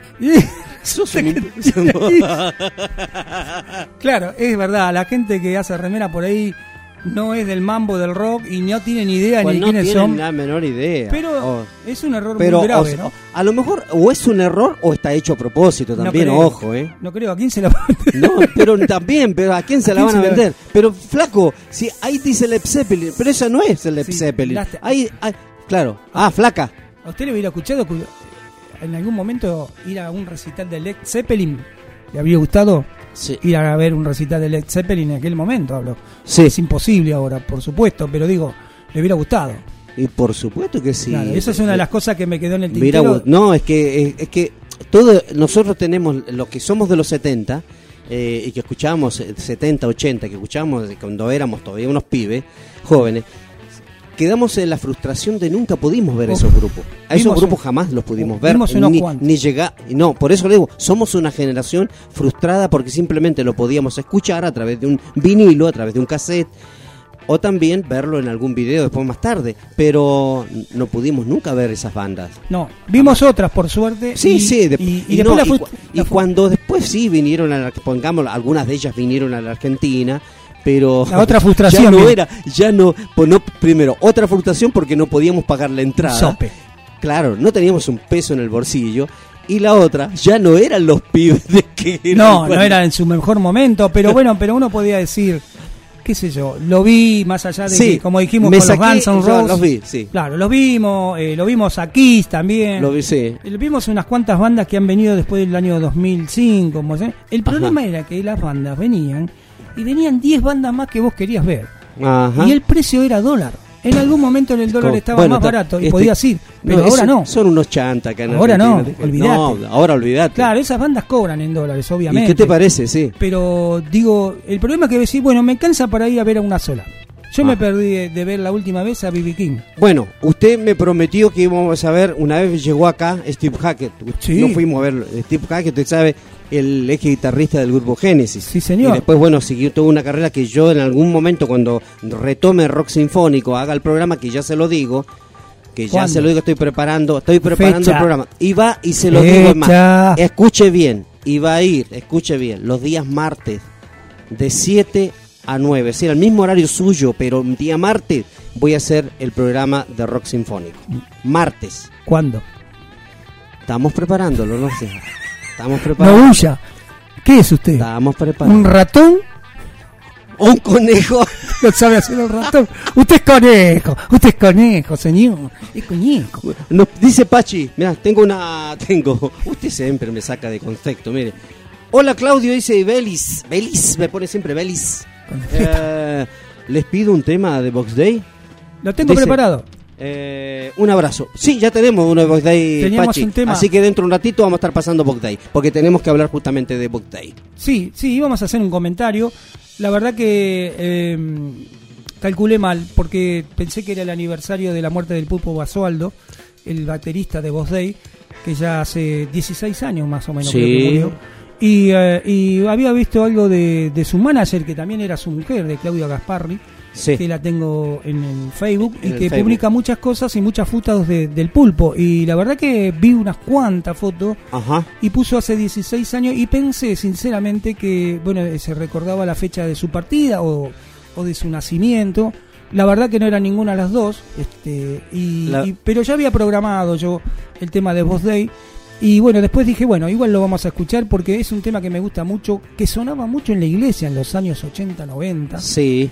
Sonaba mucho con aquellas En las iglesias católicas, Católicas. ¿no? En las iglesias católicas. católicas hablamos que ya se habíamos comentado una vez que había un grupo que cantaba a capela y cuando entramos nosotros con nuestra guitarrita se armó un quilombo, intervino el cura y medio que la gente de capela no quería la guitarrita, no quería los temas de Bodey, no quería nada. Después, con el tiempo, cantamos todos juntos las canciones de Bodey y las canciones este, de la misa criolla, que fue otra Sí, etapa que abrió otro, mucho otro, sí, otra. es el- el- digamos lo que se cantaba en la misa que era casi siempre a capela Sí, sí, sí, las mismas personas irrumpieron ahí en el lugar un par de muchachos más jóvenes un par de ticas querían cantar y se armó tole, tole. luego, por lo que me estás diciendo, allá en Neuquén, cuando estaba en la capilla, eh, teníamos una iglesia que yo prácticamente iba con los jóvenes ahí a mirar, y era muy jovencito, era muy chico, y me acuerdo que estábamos ahí, y era, no éramos, no éramos, ¿cómo te dijera? No éramos carmelitas descalzas,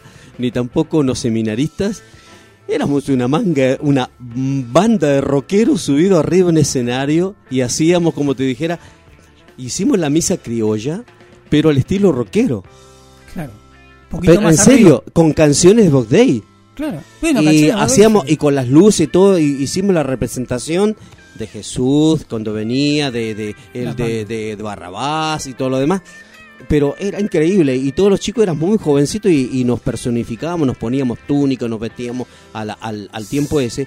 Y la verdad que lo pasábamos y escuchábamos. Y después que terminábamos escuchando eso y poníamos algunas cortinas, y las cortinas eran del grupo Yes, Claro. o si no de Em- Emerson Lake and Sí, Palmer. vamos a traer la historia Era, increí- era increíble lo que hacíamos. vamos a traer la historia no sé si para el que Pero viene en o el serio otro lo que te digo, en serio, hacíamos eso, y era muy lindo. vamos a traer la historia de los curas rockeros Estaría muy bueno eso. que curas, apoyaban sí. mucho a la juventud Ah, y que apo- iban ah, a tocar que iban a tocar a algunos lugares este yo he leído dos o tres historias y después la voy a la voy a buscar y la vamos a, a contar y, y- y hasta por ahí hay algún video eh Sí, qué yo bueno. he visto algún qué video bueno, este, pero qué loco no porque la iglesia salió de estar muy cerrada de dar la misa en latín de cantar a capela y de- Esta- y estamos hablando de una época, vos lo sabés Oh, bien, dura. era muy jodido. muy dura donde había un arzobispo obispo Sí, que lo manejaba desde la catedral se llamaba Monseñor Aramburu sí. sí eh, que estaba muy del lado de la derecha entonces este Del lado de los milicos. esto dónde se generaba se generaba más del lado de la pobreza y Sí. del lado de la izquierda Ajá. entonces esa, esa rebelión se hacía a través de ese desde ese lugar y no era bien visto realmente por Monseñor Aramburu que lo conocí Sí. Eh, le besé un anillo como de 6 kilos de oro Claro. no sé si le, le Ese es un anillo, eso es un anillo del símbolo masón. el- sí, sí, sí. no sí. sé pero Sí, daba ganas de, de- de- engancharlo con los dientes Sí, y mordérselo y y, sacárselo. y llevárselo y va, compramos una casa con eso Pero bueno, eran otros otros momentos, otras Eran historias. otros tiempos. Y, y bueno, este, así que bueno, vamos a escuchar. eh, ¿A quién? ¿A quién? ¿A ahí? A ahí, sí, señor. Vamos. Vamos.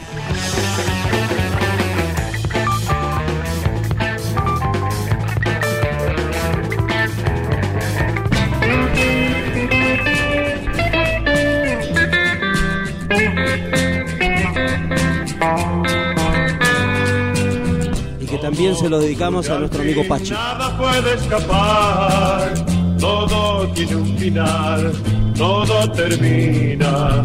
Tengo que comprender, no es eterna la vida, el llanto en la risa, allí termina. Creía que el amor no tenía medida, o dejas de querer, tal vez otra mujer, y olvidé aquello que una vez pensaba que nunca acabaría, nunca acabaría, pero sin embargo terminó. Todo me demuestra que al final de cuentas termino cada día, empiezo cada día, creyendo en mañana fracaso. No puedo yo entender si es así la verdad, de qué vale ganar si después perderé. Inútil es pelear, no puedo detenerlo. Lo que hoy empecé no será eterno.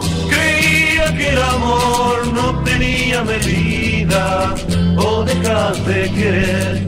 Tal vez otra mujer y olvidé aquello que una vez pensaba que nunca acabaría, nunca acabaría, pero sin embargo terminó. Todo me demuestra que al final de cuentas termino cada día, empiezo cada día, creyendo en mañana fracaso. Cuánta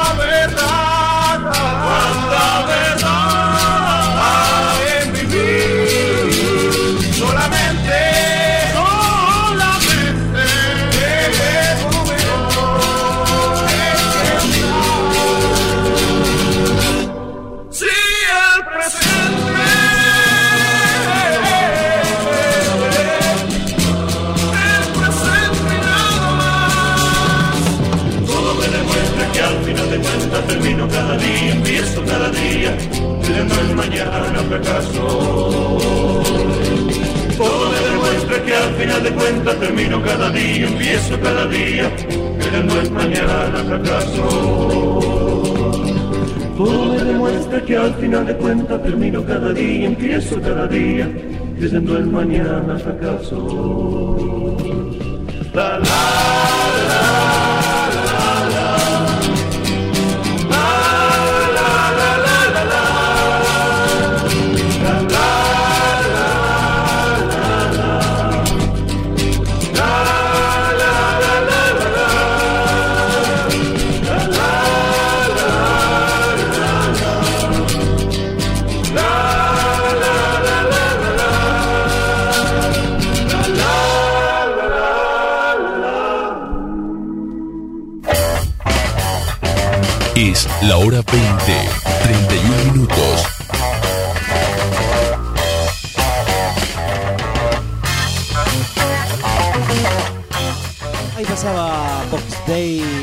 esta vieja banda de los 70 con un clásico presente.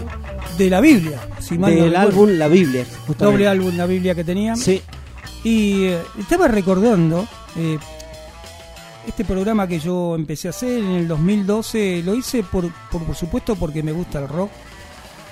Eh, escucho de los años 70 el rock nacional y el rock foráneo que la llamábamos, a las distintas bandas de esa época que fueron creciendo a medida que fue pasando el tiempo. Y por gustarme me empecé a interiorizar de algunas cosas. No existía la herramienta internet que tenemos ahora. Me nutría de libros, me, me nutría de, de Se leía mucho, se de la leía revista mucho. Pelo, La- de la revista Expreso Imaginario, de todas esas revistas, este, de los La reportajes. ¿Te acordás que estaba la revista también Rolling Stone? Rolling Stone, sí, Sí. sí, había otro par de revistitas más Vos chicas. sabés que esas revistas no llegaban a Neuquén, la que más llegaba era la Pelo, la revista Pelo. Y la Pelo era... Genial. Era, la revista del rockero. Era la revista del rockero y aparte me acuerdo que traía algunos, eh, no sé si la palabra será partitura, para aquel que le gustaba tocar la guitarra te traía seis temas de cómo tenías que poner Sí. los dedos en el traste y en el traste propiamente Sí, dicho sí, de la el- guitarra, ¿no? el- claro, en- no, de no, la guitarra, Vi que le brillaban los ojos no, y dije, guau, estamos en el Sarmiento. no, no, no, ahí no. Bueno, no, estábamos ahí y, y bueno, entonces se te traía traía cosas, este, información de rock, como lo habrás leído y también traía para aquellos que les gustaba la guitarra, ¿sí? E inclusive había ediciones que traían para el teclado, Sí. para hacer un colchón, Y para acompañar. todo, o sea, tra- Traía- traía mucha información sobre las bandas, lo que iban a tocar, los últimos eventos, los últimos instrumentos que estaban, ¿te acordás que salían los instrumentos que vos mirabas eso y sabías que no lo ibas a comprar nunca? Oh. Tengo que sacar el Prode, Eh, claro, con Negrete, que sacarte el Prode en con Negrete. para como un a- amplificador. Yo digo, ¿y esto cuándo será mi vida? No, era imposible. Pero vos te gustaba mirarlo y, y soñabas con tener algo que aparecía en la revista. Y lo bueno de todo eso es Y que, después los que ahora también es imposible. No, y ahora, bueno, También sigue siendo Sí, sí, imposible, no es que cambió nada en el- Sigue no, sigue siendo imposible. Y los póster, los póster me encantaban. Ah, los póster. Los póster para pegar a la pared. Eran, gigantes. La Rolling Stone, sí. Yo tengo, lo voy a traer un día, voy a- le voy a sacar una foto. Tengo una Rolling Stone de cuando vinieron los Rolling Stone justamente acá a la Argentina. Sí.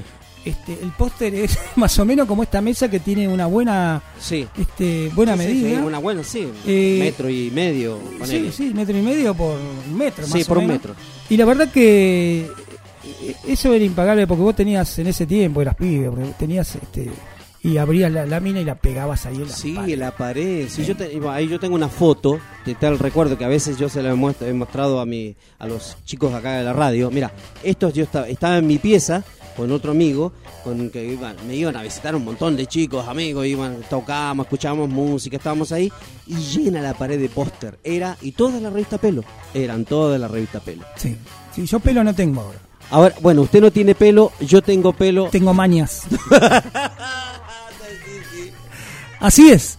Esto es rock. Pero sí, eh, acá estamos contando esto porque, bueno, como decimos, una cosa lleva a la otra y otra lleva a la otra y terminamos en cualquier cosa, pero es Sí, así. pero es así. Eh, nos nutríamos de eso, que no había herramientas de internet, habíamos dicho, y bueno, nos nutríamos de esa manera, ¿no?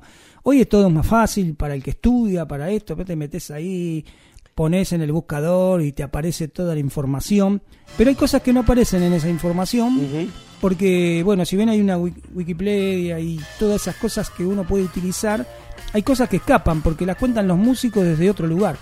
Yo lo que quería contar con todo esto era que estamos hablando de Voz Day que lo había hecho por el tema de Rubén Basualdo, que era eh, conocido como el Pulpo, era el batero de Voz Day, Sí. que murió hace unos cuantos años, con un error mío pensé que, que se cumplía el aniversario, pero porque vi una publicación.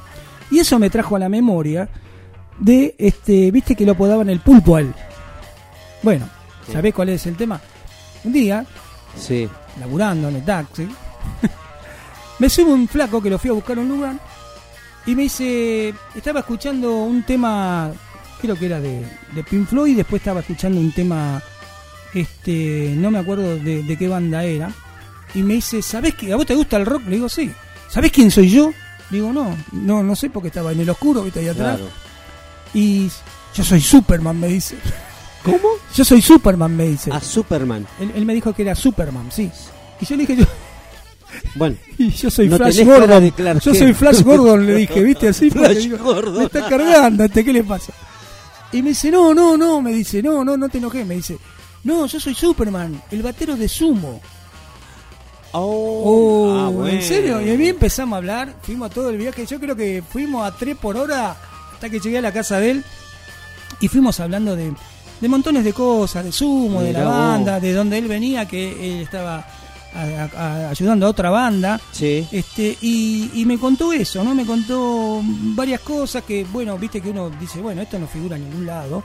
Y la cuento y la retransmito a veces este, porque él me las contó. Vos sabés que él Vivencia. reemplazó, este Superman, reemplazó a la, a la, a la primer baterista que era mujer, la de Sumo. Sí, pero... Era, era inglesa y... Bueno, sí. por eso, pe- pero viste uno en la imagen, Sí. eh, los apodos a veces se olvidan, y más que había pasado un montón de años, que Sumo ya no estaba más.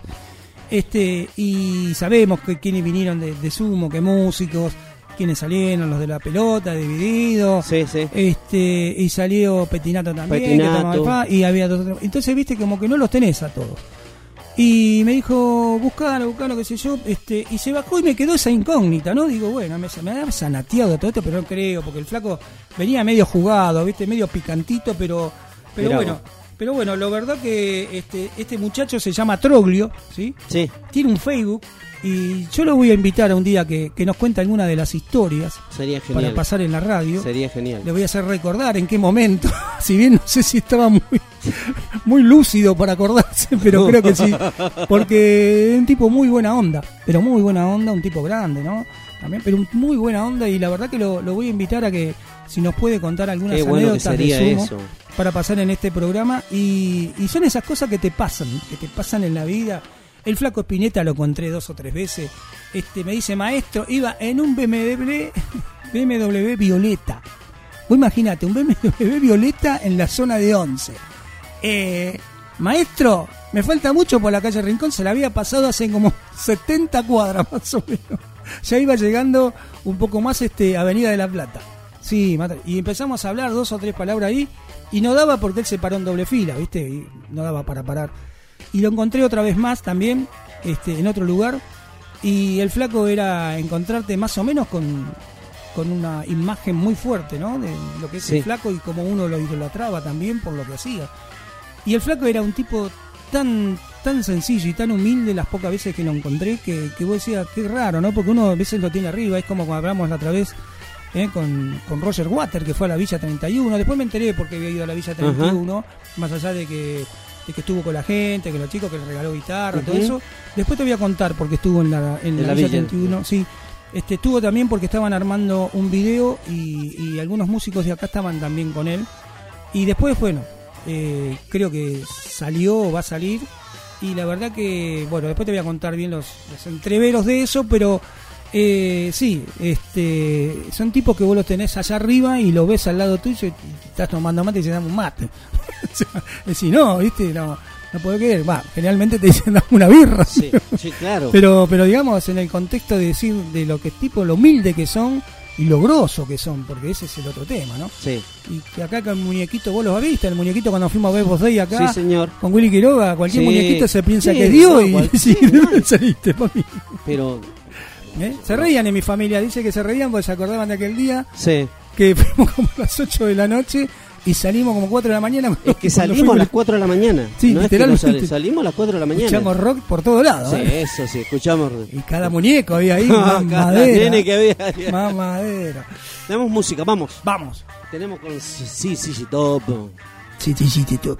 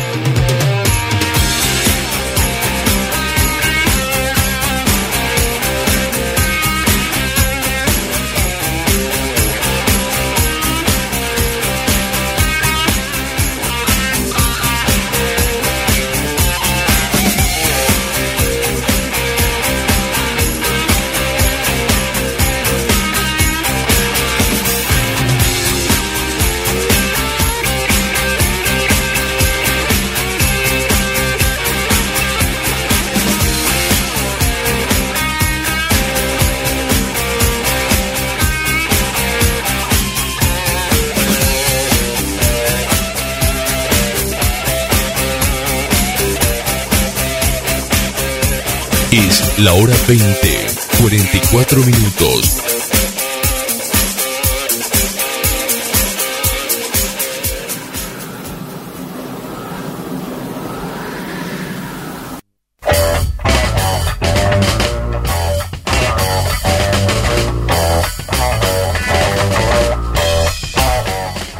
Bueno, esto también conmemora un poco la fecha de hoy, que es un álbum de los CC Top, donde estaba este tema, eh, que hay muchos temas de los CC Top, todos son para arriba, la verdad que los barbuchinos, esto con las barbuchinas al, al viento, Sí, la verdad que la rompen, eh, la rompen porque con muy poco y, y sin casi nada de movimiento, ¿no? Vos sabés que siempre lo a CC Top siempre lo, lo situaron, por lo menos de los videos que yo he visto, de la música, cuando están tocando ellos, siempre en la zona de Nevada, donde están los casinos. Ah, No, Sí. no sé por qué.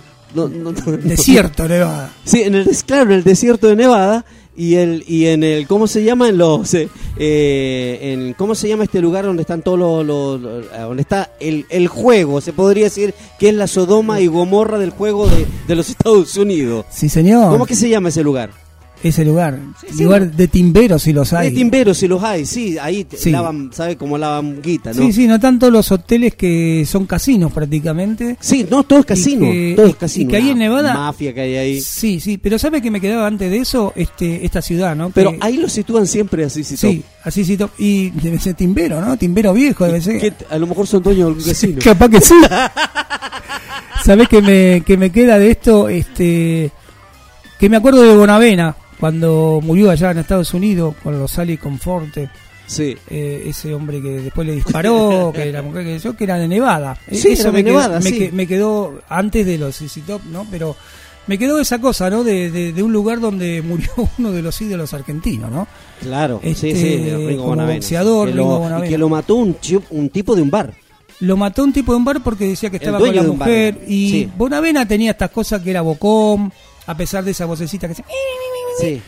Era bocón, era se hacía el malevo y allá, viste, allá cualquiera tiene un arma, se te cae en dos minutos. Y la verdad que perdimos ese tema de, de Bonavena. Las Vegas, ahí me lo, me lo Las hace Vegas. recordar. Las Vegas. Claro, ahí claro. siempre lo sitúan a, a Las Vegas. No me salía el nombre de la ciudad. Sí, a mí tampoco. En ¿Será la- que porque en- nunca fui? En, en el estado de Nevada. No tuve de tiempo. No, yo tampoco. Plata Yo- tampoco. Yo me acuerdo de ir a, lo- a los casinos nada más. Acá, al bingo, a ver si la pegaba con un cartón, rata.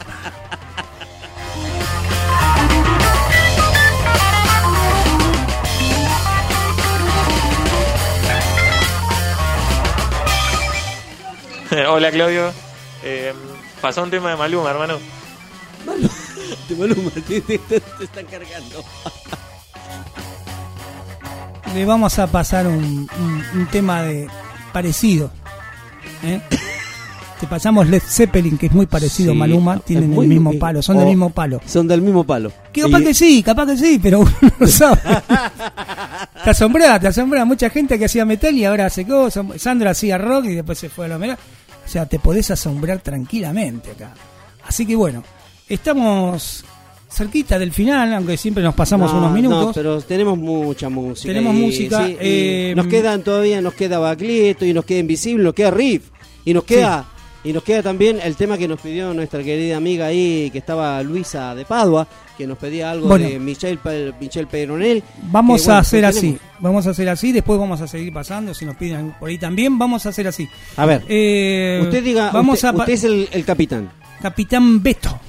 Capitán Bueno, Beto, sí, capitán. Eh, ¿Qué te iba a decir? Eh, de Alberto. En este caso sería Gacela, capitán Vine de Gacela. Alberto, eso. Sería Beto. capitán Gacela. Sí, capitán. Gracias, conejo. ¿Qué de nueva, vieja? Así es. Sí. Bueno, mirá, yo diría, porque tenemos con el flac- el tema Spinetta, tenemos un tema de que íbamos a comprar, a contar por qué lo vamos a escuchar, más allá de que nos gusta. Ajá. Y eh, con el tema de Riff también, porque hay una persona que tengo un saldo pendiente ahí, que, que tengo que contar Ah, bueno. qué era lo que hacía la hermana. Está bien. Bueno, ¿qué Pero hacemos? Diga, usted dígame, Vamos, capitán. vamos con esos dos temas y contamos ¿Con la cuál? historia. Y después, y vamos, si querés, con Durazno Sangrando, contamos un poquito de lo que es Durazno Sangrando. Y después vamos a, a lo de Riff. Que también lo escuchamos. ¿Quiere que pasemos Invisible, Durando Sangrando y algo con Baglietto, Mirta de regreso? Y después Dale. vamos con Riff, directamente terminamos con ellos. Listo, Listo. listo. Y contamos lo que viene de Durán. El de Durán no pasámelo al último. Bueno, Así está más fresco. Primero el de Baglietto, entonces. Sí, señora.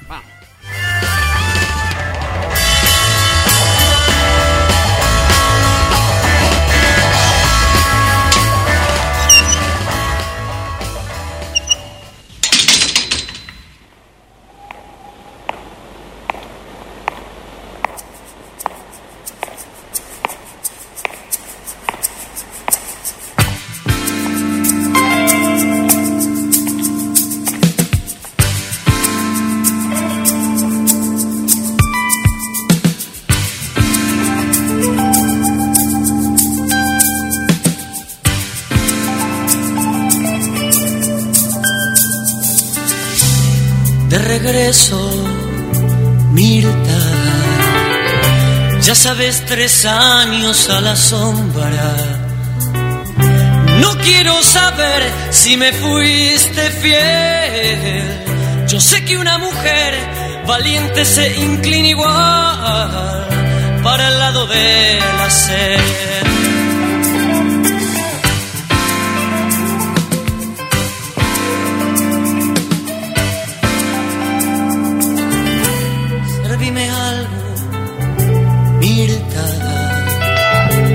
Parece mentira el verte como antes, pero para el que vuelve del infierno, ya no hay más fantasía, solo quiere un tiempo blando. Pero esto Mirta nunca lo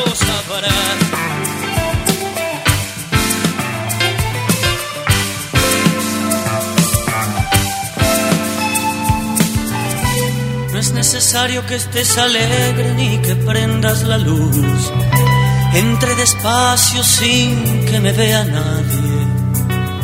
La noche se abre como un abrigo, Mirta, y es un sábado más, como dice el tango. Mirta, contame cómo andás.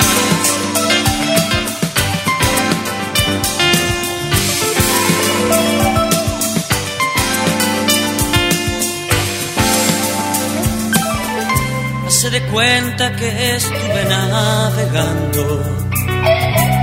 Es casi lo mismo, solo cambia el paisaje.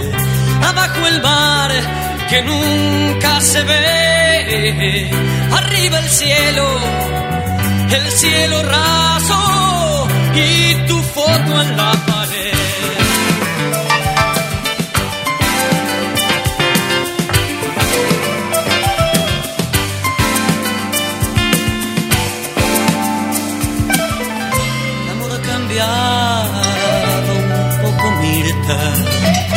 Ya no hay un pelo largo, todos parecen soldados. Me siento parado en un cementerio. Me recibió el frío y un nuevo gobierno.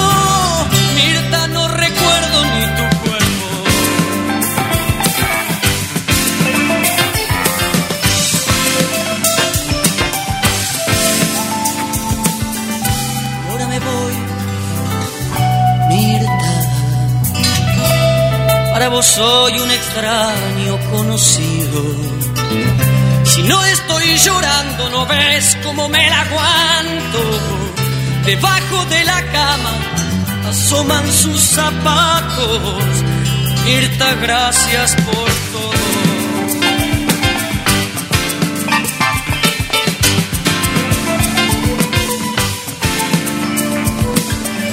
Salgo a la verja, parece que ha llovido. En la estación retumba el estrella del norte. Ven a verme cuando salgas, me dijo el turco.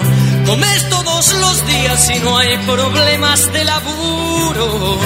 Solo algunas noches, solo algunas noches salís a trabajar.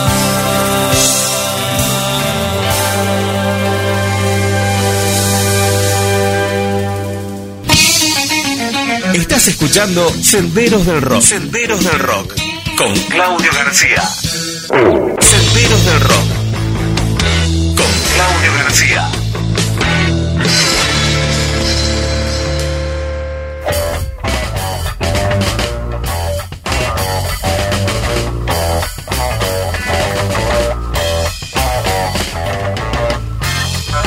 Qué temazo, por favor, que escuchamos. Ahí estamos con Mirta de regreso. Juan Carlos Baglietto. Temón, ¿eh? Temón de aquella época, Sí. año 1982. Lo que te describe es terrible. guerra, ¿no? Y casi el final de la dictadura, digamos. Sí. Este, ¿cómo describía, no? En este caso describía Él estaba, él estuvo preso. Estuvo preso. Describía un tipo que estaba preso, regresa a la casa, Y se después de tanto con- después, y claro, y cuando se encuentra su mujer estaba con otro. Igual, igual, este, no todo lo que es esa, esa- ese- eso que es tan cortito a lo mejor de ver, ¿no? Fracciones de segundo, minuto, y, todo lo que describe, ¿no? Cómo describe Sí, cómo lo describe la poesía, todo. Y qué fácil de entender, ¿no? Porque también lo que describía era eso. Y también tenía un, un temazo que se llamaba El Loco de la Calecita. Que, que era, tenía una polenta el tema ese y de- también describía una situación de, de- de un país que estaba este exacerbado por eso, Sí. por los dólares, por, por, por el, lo que siempre sucede generalmente. Y la polenta que tenía, y hasta el día de hoy lo escuché cantar hace muy poco en un lugar este increíble, no pierde la efectividad, la voz. Y, y canta como siempre, inclusive estaba siempre con Silvina Garré en un tiempo. Siempre con la, trova lo- rosarina. la, la trova, claro, la trova rosarina. Rosarina y Silvina Garré también tiene su carrera independiente, pero ¿Qué cuando se juntan la rompen, la rompen como en los viejos Ellos tiempos. cantan los dos, se juntan y la rompen donde quiera que estén. Tremendo. Dice, hola chicos, qué lindos temas, saluditos, las chicas de Padua. ¿Eh? Nos manda ahí eh, nuestra amiga Denise. Ah, Ah. sí, son temas de, de aquella época y sonaban Sí. en la radio. Vos ponías la radio, acordémonos que en el año 82 cuando eh, viene la guerra de Malvinas, este, las radios eh, pasaron de sacar este, todas las canciones de habla inglesa Pasaban estos y temas. empezaban a par- y también empezaban a salir bandas, bandas este, nuevas porque se le daba mucha difusión y era la- lo que sonaba, ¿no? Mirta de regreso era un clásico como Era un otros clásico, tantos, como sí. otros tantos clásicos de, de otros músicos, pero Mirta de regreso, este, a- a, eh, digamos, era distinto a todo lo que estaba en Era ese Mirta momento. de Regreso, Seminare. Sí, sí, de, de ¿Te otras bandas, Sí. sí, sí, claro. Este, estaba Cerú Girán, claro, en su, en su, en sí. momento de, de- de- de vuelta, digamos, a- con Charlie, con. Pedro Aznar y con Moro. Y bueno, como esas bandas, otras bandas, ¿no? Que se han ubicado en el lugar. Algunas ganaron prestigio y fue muy corto porque, bueno, eh, eran para el momento. Y otras este, han seguido a través del tiempo este, logrando... No, y se, han, y se han convertido en bandas, de- después con el tiempo también se convirtieron en clásicos, en Claro. bandas clásicas, Claro. ¿no? Y con temas clásicos. Contamos, este, ¿no? Contamos lo de Ceru, que lo tiraron de bot- botella, le tiraron directamente. ¿Qué te volvió. parece? Sí, tiraron Y de después, todo. este, bueno, la rompieron. Pero bueno, son etapas que tienen las bandas y los músicos. Y bueno, este, esto era porque, bueno, lo, escuché al tema y la verdad dije, ¿cuánto hace que no escucho un tema de Baglietto y menos este tema? Y vamos a ir ahora a contar un poco lo, lo de otro, ¿no? Pues Pachi nos dice que ayer estuvo en televisión pública con sus hijos, Juan Carlos Baglietto. Hay un programa que se llama Padres e Hijos y, mue- y muestran, digamos, eh, la intimidad de, en este caso, de músicos que, que, que ya son conocidos, de actores y músicos. Y en este caso, eh, eh, estaba así, yo lo vi el programa. No, tiene, no, tiene no, razón. Muy buen ni programa sabía que existía. En Canal 7. Se llama así Padres e Hijos y muestran, como te dijera, la vida íntima. O sea, en un momento como si fuera una especie de, de- de- de notas con tipo documental, donde muestran cómo, por qué. Ah, por ejemplo, mostraron a Baglietto, una actriz, no me acuerdo, con sus hijos, mostraron también a los Carabajal, por ejemplo, la familia Ah, de los Carabajal. Familia. Eh, Peteco Carabajal. Sí, Peteco Carabajal, sus hijos, la verdad muy muy lindo. Y ahí entre esos que entrevistaban y mostraban la vida de ellos, mostraban a Baglietto con sus hijos, sus nietos, sus nietos, evidentemente sus nietas. La verdad muy, muy lindo momento. La verdad que bueno, no, no me lo perdí, pero bueno, yo me acuerdo de lo que cantan y lo que dejan siempre para que lo sigamos este, recordando a través de la música. Así que, Ya tenemos, nos queda, nos quedaría Invisible y Riff, eh, querido, para bueno, vamos a arrancar con Invisible, con este tema No tan hermoso, un poquito, listo. tan conocido. Este, vamos a contar un- una pequeña historia este, que a veces también, eh, a pesar de haber escuchado muchas, muchas veces este tema, los que nos gusta Spinetta el Flaco, eh, Sí. eh, a veces este, no teníamos bien, en realidad, este, porque es una canción de una poesía genial, pero no entendíamos bien el significado. Y bueno, hoy traje el librito de Luis Alberto Spinetta, Mito y Mitología. Y también estuve viendo algunas cosas este, y leyendo, y ahí, bueno, vamos a tocar, vamos a escucharlo y lo vamos a, a recordar y vamos a decir el porqué de muchas cosas que quedan a veces como una cosa volando ahí, ¿no? En el, En, en el tiempo y en, el tintero. y, y bueno, y vamos a escuchar, eh, 40 años cumple, ¿eh? 40 años 40 cumple años. este tema. Me, hace acordar, gracias Pachi, la verdad que son, sos una gran persona Pachi, porque siempre, la otra persona de la actriz que estaba era Mercedes Morán con sus hijos. Ah, mira, ayer Mercedes. estaba viendo un programa de Kidsbook Sí. donde estaba el Potro Rodrigo Ah, en Volver. y Mercedes, también estaba, este, no, Marcela Morelo estaba. Ajá. Y este y también digo, uh, ¿cuánto hace cuántos años tiene esto? ¿Viste? Mira vos. Bueno, Vamos. vamos. a escuchar a- al flaco y vamos a contar un poquito de, de ese tema.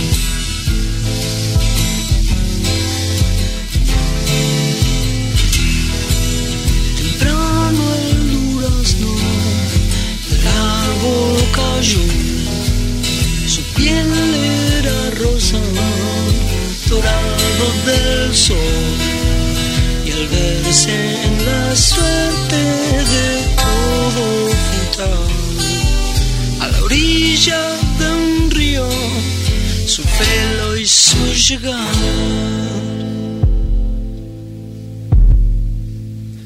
Dicen que en este valle los duraznos son de los duendes.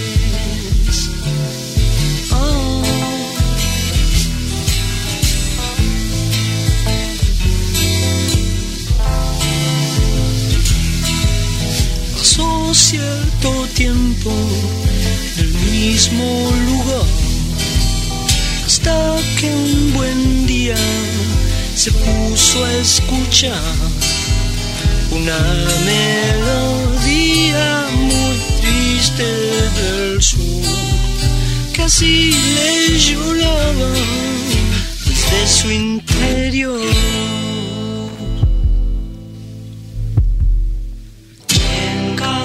Es tu carozo, pues tu cuerpo al fin tiene un alma. Y si tu ser estalla, será un corazón el que sangre. Y la canción que escuchas, tu con el alma.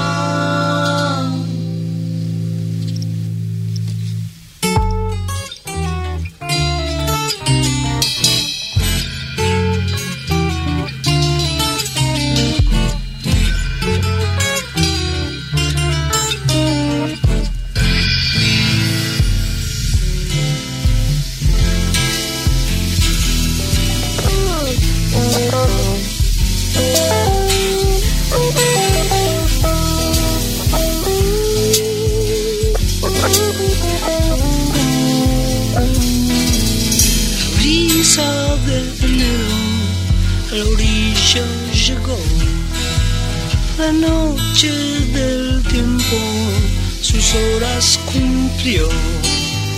Y al llegar el alba el carozo cantó, partiendo al durazno que al río cayó.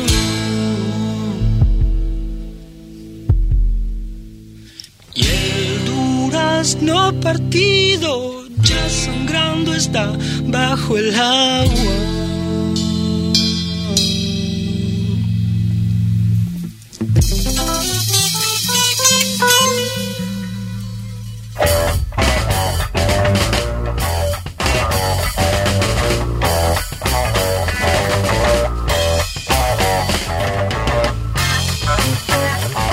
Poesía viva, la poesía que se mantiene a través del tiempo, la poesía que no deja de ser poesía en las letras y en la voz de Alberto Espineta.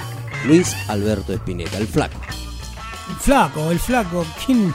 Cuando uno dice el flaco ya no hay que Ya no está, nada, listo. Salvo que me miren a mí, pero después. No, no, es que usted ya es más que flaco, ya de usted es gacela. Gacela. Muy bien. si usted lo dice, Dios le bendiga la vista. Déjelo ahí. ¿Qué Por favor, dedíquese a lo suyo. Explique por qué. Por qué explique. No, se vaya por las ramas. No vamos a explicar nada nuevo. Vamos a comentar esto a raíz de que cumple 40 años esta canción. De que se editó allá por el año de grabación, fue el año 1975. No se me vaya el micrófono, por favor. Ahí está. Ahí está. Sí, sí, señora. Bueno, no sé.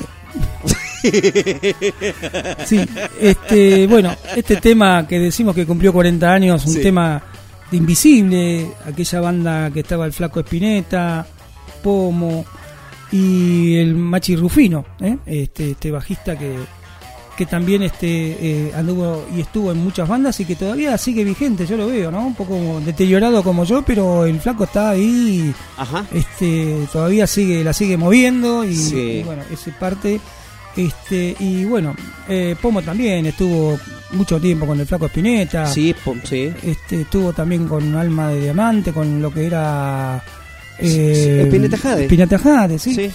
y bueno este este tema eh, a veces eh, uno cuando empieza a buscar cosas se empieza a enterar y, y dice mira mira cómo era el tema ¿No? Eh, esta, esta letra, bueno, como decíamos así, re- relata la historia de un dunano que se cayó de un árbol y fue a parar a una orilla de un río. Sí. ¿no? O sea, es tan elemental eso que no, no habría falta ni, ni de qué analizarlo.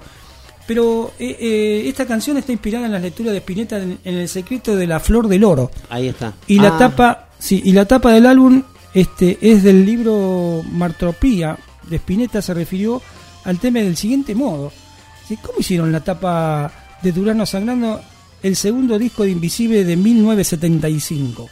Le preguntan al flaco. Y el flaco dice, muy suelto, dice, compré una pelota pulpo de goma y la partí al medio. Y después este, empecé y le agregué material eh, como goma espuma, todo eso, para que tuviera una forma no tan perfecta como una pelota. Y después le hice una cavidad donde alojara un corazón que trabaje con pastilina, con plastilina, perdón. Sí. Y pinté con esmalte este, la cavidad, donde al alojar eh, una cara, para que se suponga que era un durazno, pero que eh, la cara no se viera tan nítida, ¿eh? eso es lo que cuenta él. Este, y, y bueno, tuvieron que esperar que hubiera más luz, fueron al lago de Palermo para hacer la foto, todo. Mira vos. Les salió todo medio mal, porque al final lo que ellos querían lograr no pudieron, la nitidez y darle la forma que realmente ellos querían a esa tapa de, de ese álbum tan conocido, ¿no? Que era la tapa de, que La quería representar. presentación del álbum Durazno Sangrando. Claro, el durazno, claro, invisible. Y bueno, le, le- le salió todo mal, ¿no? Eh, a pesar de que le pusieron toda la onda, todo lo que ellos querían, y quedó como una flor en el centro. Lo que quise hacer, así por el libro inspirador, él lo quiso hacer porque el libro que lo había inspirado es un libro chino que después un alemán lo tradujo y él lo pudo leer. ¿no? Porque Mirá chino, qué locura. No, porque Eh, yo genial. escuché muchos años este tema y no sabía No, esto. Pero una de las cosas que me llama la atención, eh, vos sabés que era un autodidacta, un poeta, y el tipo leía todo. eh, eh, no, el tipo era un genio eh, en su mente, la- las cosas. Solamente el flaco sabe lo que pasaba por su cabeza. Claro. Y decía, bueno, este libro, El secreto de la flor de oro, Ajá. eh, que usaron en diferentes focos para que se viera que era una cara, pero sí que tuviera el aspecto de un rostro. O sea, querían eso, pero tampoco lo querían muy que se, que se, que se vea, ¿no? Pero este, la impresión fue tan mala que casi no quedó nada. ¿no? Más o menos el resultado final, de, a pesar de que hicieron todo eso para componer la tapa y todo, este, la lo que quedó fue muy muy malo para lo que ellos pretendían, ¿no? Y, y aparte de todo eso, este, otras tapas que estaban haciendo eh, fueron censuradas. Encima tuvieron que- eh, vos cuando pones este, las tapas de, de Durazno Sangrando vas a encontrar un montón, Sí. de las cuales algunas fueran censuradas. O sea, la que finalmente este, estuvo en la el- tapa sí. eh, era la que ellos lograron, que no era mucho lo que quería, porque querían de mostrar un sangra, eh, un, un durazno que, que, que se viera, pero que no se viera tanto. Bueno, todo eso quedó más o menos así, pero hubo otras tapas, y vos la ponés, hay como 10 tapas de durazno sangrando, de las cuales algunas salieron mal y otras este, fueron directamente, y no estábamos todavía en la dictadura, ¿eh? No. Estaba por llegar, pero ya había Pero un no clima. había un clima. Ya había un Un clima. ¿no? No, y no te olvides que las discográficas estaban manejadas del exterior, así que no Así que por eso se, estaban bastante comprometidos con Sí. lo que después vino. Claro, exacto. Así que, bueno, y todo esto eh, relatado por el flaco, ¿no? Sobre todo el tema de la tapa. Y, y, bueno, y de dónde vino esa inspiración para hacer este tema, ¿no? Que decíamos, este, el, este, este escritor chino, que bueno, después un alemán lo tradujo para que lo puedan leer otras este, partes del mundo. Bueno, se encontraron con esto. Y a mí me llamó la atención porque yo he escuchado tanto tiempo este tema que jamás me hubiese imaginado lo que contó el flaco después. Sí. Este, y, y bueno, tantas otras cosas que uno va escuchando del flaco en anécdotas, en reportajes y en el libro, en los libros que han sacado los diferentes este, seguidores de Spineca. Y, y- y en este tiempo, este libro fue, por ejemplo, este libro que tengo yo, fue antes de que eh, eh, el flaco Spinetta nos deje. ¿no? Este, así que tiene cosas que mm, él las ha- habrá probado y, y bueno, todo esto tiene un montón de cosas como decimos el libro de las minas de rock o también tenemos otros libros que queremos este, encontrar el libro de las anécdotas de Papo en Estados Unidos cuando fue a tocar con B.B. King dice que es imperdible la cantidad de anécdotas que hay Sí. para, para leer de eso, ¿no? Y no la podés encontrar en, en el Google nada porque es una edición que se ve que tenés que ponerte porque si no, no pasa nada. No Pero pasa nada. Para compartirlas acá en la radio y con Senderos del Rock.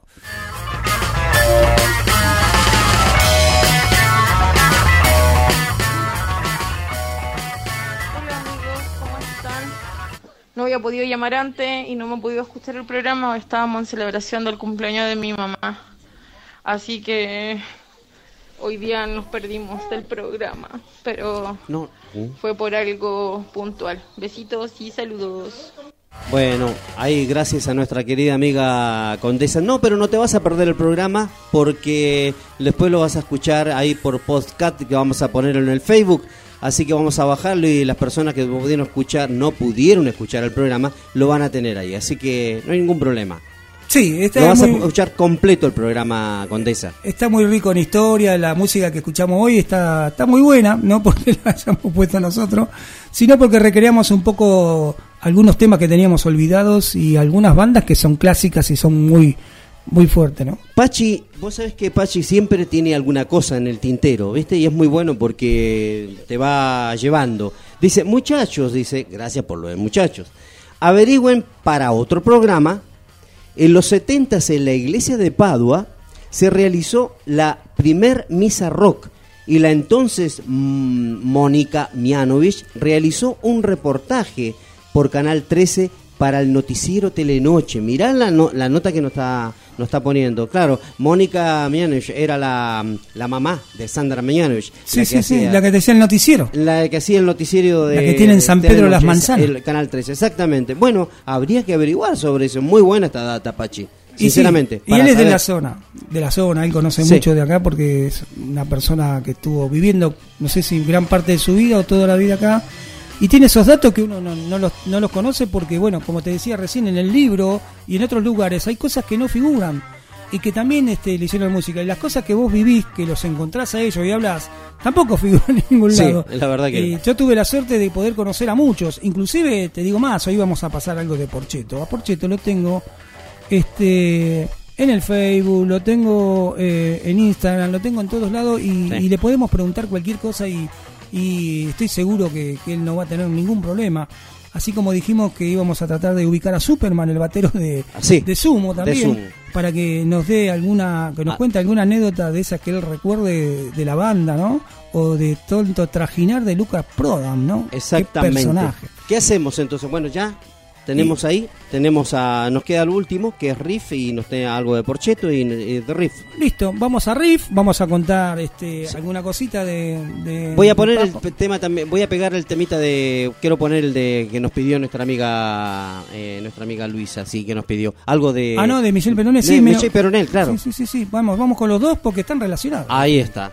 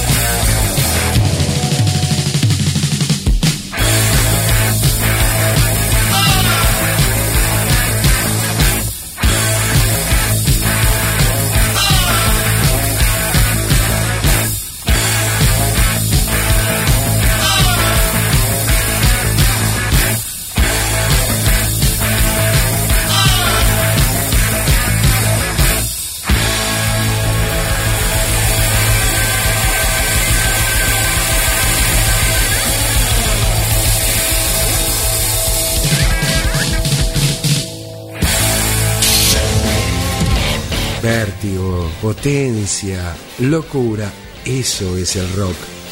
Una poderosa máquina hecha para subirse a ella y sentir la velocidad, los desenfrenados giros y las derrapadas que nos hacen sentir más vivos, más plenos. Ese es el rock. Podés tenerlo en tus manos, podés sentir esa sensación. Lo único que tenés que hacer es acordarte de cambiarle las pilas. Estás escuchando Senderos del Rock con Claudio García.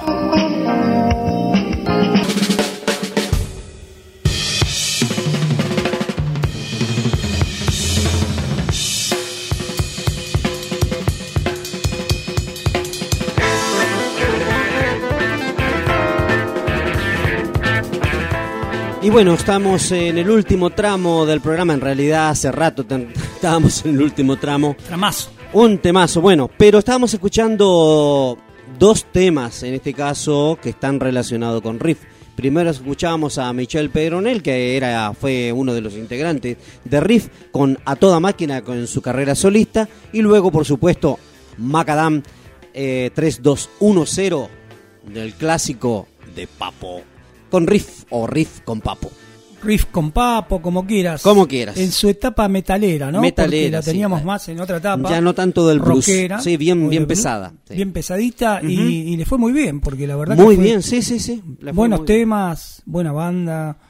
¿Qué le podemos agregar? Eh, buen estilo, tenían todo ese estilo de cuero, ¿te acordás? Con las Sí, motos, bueno, el cuero. Eso es ¿viste? lo que le gustaba. eso es lo que le gustaba y que lamentablemente, bueno, Sí, eh, terminó de esa terminó de esa forma. Quería hacer una pequeña acotación o sumar algo más a lo que habíamos hablado de la tapa del álbum de Du- Durazno Sangrando. Porque habíamos mencionado por arriba que había sido censurado. Sí. Y uno de los eh, de los creadores de la tapa, eh, cuando acotan algo del tema de la censura, es, son- es muy poquito lo que dice, pero bueno, está bueno decirlo. en la censura, y Luis Alberto Spinetta en la tapa de Durazno Sangrando, la tapa del disco diseñada por Eduardo Marti, que fue quien la diseñó, eh, fue censurada por las autoridades a fines de 1976 y una vez Ah, censurado mira. los afiches del concierto también, ya que podría tratarse de la subliminación de una vagina.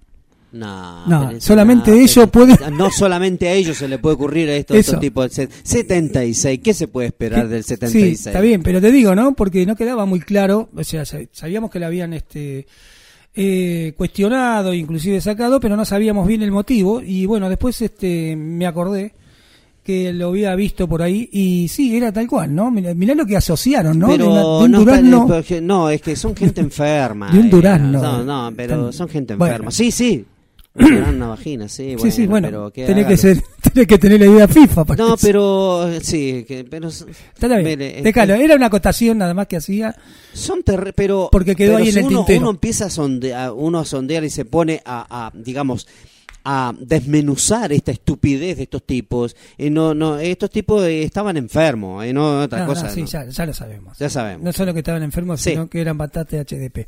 Sí exactamente Eh, eso de enfermos sería si no joden a nadie, pero la verdad sí, que, que fueron muy jodidos. Pero Muy bueno, vamos a comentar algo de Riff. de riff y vamos con- para amigo, el programa. Y vamos a terminar y vamos a dejarlo de Porchito para otro... nos quedan solamente el tema de Porcheto nada sí, más, pero ¿eh? le vamos a hacer un Para el poquito próximo- más, le el vamos a dar un poquito más de onda a ese tema o a otros temas y vamos a contar una cosita más de Porchito y por ahí hasta podría llegar a, a entablar una conversación con él para que nos cuente algo de sus anécdotas este, en todo este mundo de la música. Así Sí. que, bueno, este, estábamos comentando el otro día con, con- con una persona de- del tema este de, de la hermana, ¿no? Que era lo que hacía, como sabrás, yo cuento a veces muchas anécdotas arriba del taxi porque los conozco ahí a muchos. ¿no? Ajá. Muchos personajes, no solo de la música, sino, este, qué sé yo, te podría decir la bebota Adriana Broski la por bebota, ¿te decirte acordás? Por decirte algo no muchos muchos años después que no la conocí en realidad y hoy por hoy está el celular que te suben hablando con el celular y se, se van hablando con el celular no, no te conocés ni el timbre de voz ¿cuánto es? te dice y yo cobro caro ¿viste? pero Apa, ah, no no no no sí no cobro caro.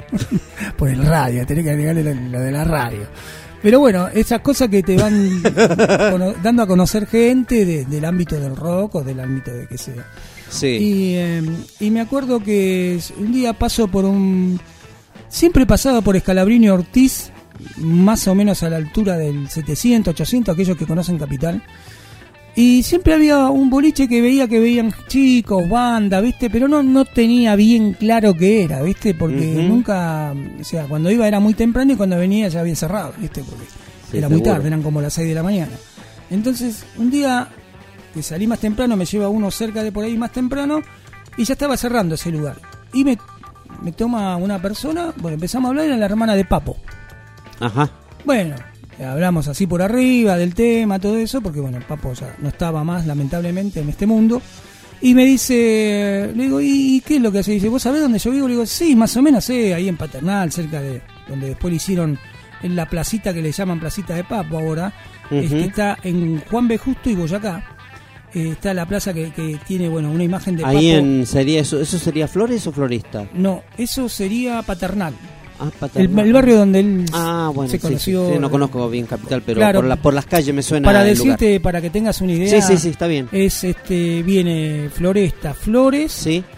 Si vos vas en el tren viene Caballito, pero si vos vas del lado de Juan B. Justo, hay una, un barrio que se llama Paternal, Ajá. que está, está en las canchas de, de- de fútbol de, de Albois. Albois está más en Floresta, eh. Paternal está Argentino Juniors.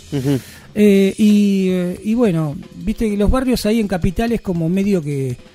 Acá viste que se pelean, qué sé yo, lo de lo de Merlo con lo de Tuzaingó. Sí, bueno, señor. allá como es más chico se pelean lo de barrio cuando hay un equipo de fútbol en el medio. Claro. ¿sí? O nosotros tenemos a Papo y vos tenés, no sé. Sí. ¿Entendés? Como que son muy, este, digamos, posesivos los, los barrios, ¿viste? Con la gente, como si fuera que estuvieran este, permanentemente este, sosteniendo algo que, que- no tiene nada que ver con los músicos ni con la gente que vive ahí. Y me dice, no, yo lo que estoy haciendo, dice que estoy armando eventos, me dice la hermana, de los eh, bandas que hacen tributo a Papo. Entonces ellos los agendaban, los citaban y le decían qué día tenía que ir a tocar. Entonces había un día que tocaban cinco o seis bandas que hacían tributo a Papo. Ajá.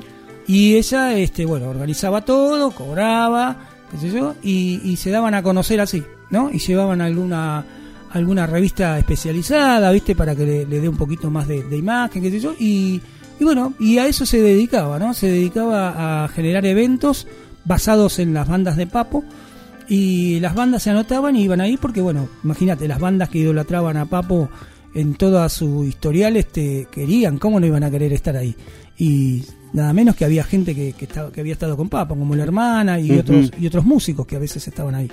Así que a eso se dedicaba la, la, la hermana de- Hacer, de, eh, Papa, a hacer eventos Hacer eventos. de las bandas este, con bandas, digamos, emergentes. como, una ¿no? pro- como una promotora de bandas. como una promotora de banda, pero sobre todo de algo que conocía muy bien, ¿no? Sí, que sí, era por supuesto. hermano. Sí. Así que, bueno, e- eso es lo que me contó, me dijo dónde era la casa, si quería saber algo más, que yo hasta el día de hoy digo, bueno, tendría que ir un día Pero a ver si se- tiene un ratito usted para cuelga, charlar. usted se cuelga y quedó ahí. me No. cuelgo, me cuelgo por los quilombos, vio que todos tenemos Sí, quilombos. sí, y sí. bueno, en los quilombos te llevan a eso, a colgarte, a olvidarte.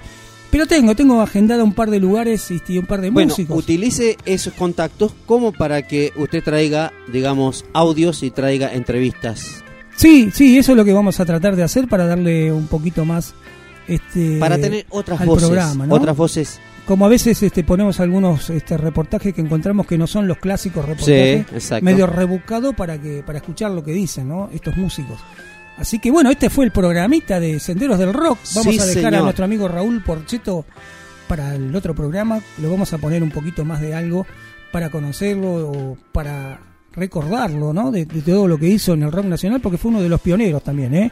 Del año 79. Me acuerdo que hizo una de las primeras obras fue Cristo Rock, ¿sí? Este, que después Sí. se terminó yendo con, con, con Por su Fieco también, en aquella etapa primera de- de- del rock nacional, que bueno, ah, no solamente estuvo este, lo- los clásicos, ¿no? Un Lito Nevia, un Tanguito, este, estuvieron varios músicos, ¿eh? el Flaco Espineta, eh, podemos hacer Voz Day, podemos hacer muchas bandas que estuvieron en ese entonces, pero Porcheto, no sé por qué no fue tan reconocido, eh, pero bueno, tenía lo suyo, ¿eh? tenía las letras de Porcheto están muy buenas, yo las he escuchado varias veces, este, no son tan poéticas como las del Flaco, pero dicen muchas cosas, muchas cosas. Muchas verdades, Inclusive muchas uno de los, más, de los que más se conoció en un tiempo fue Che Pibe Vení. Sí, el, y el mejor álbum que sacó, se puede decir, mire, yo... Eh, Porcheto tiene una discografía impresionante. Si usted se pone a buscar la discografía de Raúl Porcheto, tiene una discografía impresionante. Desde los comienzos de los 70, se puede decir. Es un hombre grande ya. 70 años. Eh, tiene. 70 años, imagínate. Pero tiene una discografía impresionante. O sea, un tipo muy prolífico, prolífero en cuanto a su, a su carrera musical, eh, a, su forma de, a su forma de ser. Y uno de los mejores álbumes que sacó eh, y que ganó, que salió junto que a, a nivel internacional, ese álbum salió el sal- a nivel interna- a nivel, no, a nivel internacional el álbum el último álbum de mm, por ejemplo de a ver que se llamaba el de Polis que se llamaba mm, Los 80. eh, el fantasma el fantasma en la máquina Claro. bueno, eso era a nivel internacional. Y a nivel nacional, el mejor álbum que fue considerado el mejor álbum nacional ¿Metegol? fue Televisión. No, Ah, Televisión. Ese vino después. Ese vino después de Metegol. Metegol.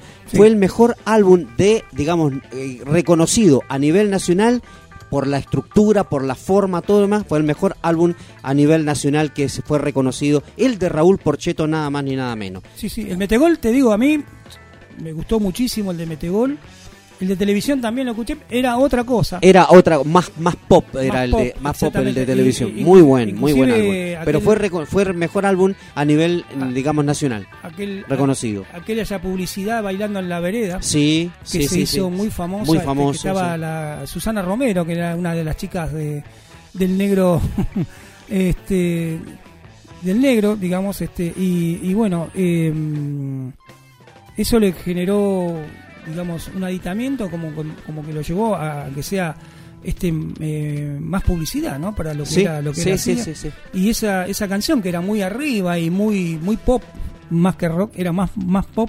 Sí, era muy generó- bailable, se bailaba en los boliches. Claro. Lo, puse, lo usaron empezar para Claro, bailar no, no, era bolichera. Esa era bolichera. Era media bolichera, Era bolichera. Bueno, hay una anécdota, y con esto vamos cerrando, Claudito. Sí, señor. Eh, una anécdota con respecto a Metegol, al álbum Metegol, a la anterior a, a televisión. Vos sabés que el álbum Metegol, la, viste que me estaba hablando de las personas de estos, de las discográficas, que a veces te, pinchan el, globo, te ponen palos en la rueda y no te dejan avanzar o hacer aquellas cosas que el músico o la banda quiere en realidad.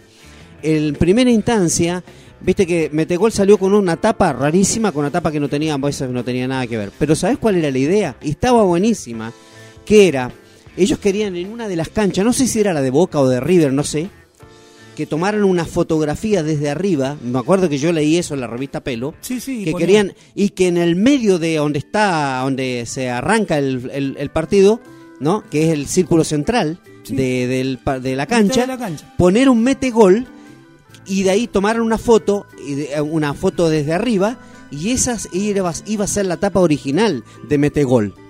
Yo no me acuerdo la no la tapa, dejaron hacer eso. no me acuerdo la No le tapa. dejaron, no le dejaron hacer esa tapa de Metegol de, de esa forma. No, yo lo que me acuerdo es de Metegol con televisión que fue en el año 81, acá estoy mirando, y este y televisión con la participación de los futuros hits. O sea, hits se Sí, estaba era- armando eran, pa- y eran parte de los participaron- miembros de los músicos de, de, Claro, de- y de- de participaron con ellos en, en esos dos álbumes, ¿no? Que era un rock, dice, moderno, con un marcado sesgo de New Wave, de los primeros en su tipo en Argentina. ¿eh? Un pionero también en eso. Y tiene, yo te digo, la letra de, de Porcheto es muy buena, después te puede gustar la canción o no, pero es tremenda. Los invito a aquellos que no se acuerdan o que, o que lo escucharon muy poco, que, que la verdad que busquen lo de Porcheto. Este, eh, ¿Sabes Reina Madre, me acuerdo que Reina Madre vino en el 82 con todo Sí, este tema de las con todo el Malvinas. asunto de la guerra de las Este, Malvinas. Y, y también muy muy buen álbum ese. Este, pero bueno, yo tengo dos o tres temas de, de, de Porcheto que no son los más conocidos, pero que son muy buenos y muy lindos. Después lo vamos a ver si cuando venimos en el otro programa. Ese álbum es del año 1980. ¿Y sabes cómo era la tapa? Solamente salían los integrantes afuera. Sí. Era la, era- salían los, los cuatro integrantes, nada más. Sí, sí, había, había tapa que era muy simple, Pero había tapas esa que eran tapa que ellos pensaban hacer hubiera sido un golazo. Un golazo. Claro. No, no se la dejaron hacer. Y hubiera sido buena que esa música la hubiesen pasado en una película que se llamó Metegol Argentina. Sí. De hace un par de años atrás nada más. Sí. Este, qué loco, ¿no? Podría haber usado el álbum de Porcheto que hubiera encajado perfecto en esa película. Así que bueno, nos vamos a despedir. Nos vamos a. ¿Sabes ¿eh? con quién nos vamos? Ya que escuchamos mucha música nacional, nos vamos a ir, ¿qué te parece con Eric Clapton? Uh, Dios, Opa. Dios. Oh, Sí, Dios. tenemos algo de Eric Clapton, pero Sí, bueno. pero no vamos a ir con Eric Clapton. Le voy a contar una cosa. A ver. El próximo lunes vamos a tener. Vio que Queen está casi en todos los programas. Los rock por Sí, una, porque lo por- piden. Por, lo que sea, pero siempre está Queen. Pero le, le voy a decir algo que leí y lo voy a compartir con ustedes. no se de olvide Queen. que tenemos tenemos Porcheto el próximo. Sí, sí, sí, vamos sí. a preparar Porcheto y le vamos a dar un poquito más Bueno, de, vamos a darle una historia, la historia Vamos a eso. poner un puesta valor a Porcheto, como Ahí dicen está. ahora. Pero sí, este, vamos a tener a Porcheto y también vamos a contar algo que está relacionado con Queen, que venimos escuchando siempre porque lo piden, porque nos gusta, por lo Exacto. que quieran, y nos vamos ahí también enterando de alguna cosa que se viene de Queen, aunque la banda no esté más, y que tiene algo relacionado con la Argentina, ¿sí? Sí, señor. y lo vamos a comentar aquí. Este, así que bueno, vamos a compartir esto el otro lunes en Senderos del Rock y lo vamos a estar esperando. ¿Me queda un mensaje? Sí, Carmencita nos dice, me encanta porque ella siempre tiene el oído abierto, a pesar de que a lo mejor no es del palo y todo, lo- pero dice, me gusta porque aprendo de este programa. Bueno, la idea no sé si es aprender, pero por lo menos conocer, Con- sí. conocer más a las bandas, un poco de la historia del rock, que es lo que nosotros este, quisimos hacer siempre en este programa. Después lo condimentamos con escuchando bandas porque nos piden, o lo condimentamos porque también hablamos de las tapas de los álbumes, o también hablamos a veces Es de parte la- de la historia, las Claro. tapas son parte de la historia. Eh, las tapas son muy importantes, eran muy importantes. en Muy los años importante. 80 y Hablaban 90. de la banda en sí. Bueno, muchas veces comentamos al reloj que no lo que Sí. Sí. Eh, bueno, hay, hay todo. La cachada que le hicieron. Claro, hay, hay, hay, hay bandos de, de que las bandas se calentaban por hacer esas tapas. Porque, Bueno, te estoy diciendo ahí te- eh, lo, que, te- lo que Claro. le hicieron a, a Raúl Porcheto con Metegol, con, la, Bueno. con el álbum Metegol. Pero se valoraba, para aquellos que no tuvieron la suerte de conocer los álbumes, este, vos, una cosa era la tapa que, que aparecía en su primera imagen, pero cuando la abría tenía las letras de las canciones. La Todo, la- la- estaba la producción, dónde había sido Sí. grabado, los músicos Todo. habían participado, Todo. todo. Y atrás de la tapa, cuando terminaba, cerrabas el disco, también tenía cuánto duraba. Toda la data, la todo, data. todo. Y eso, bueno, ahora viene por ahí más compacto porque viene todo en un video.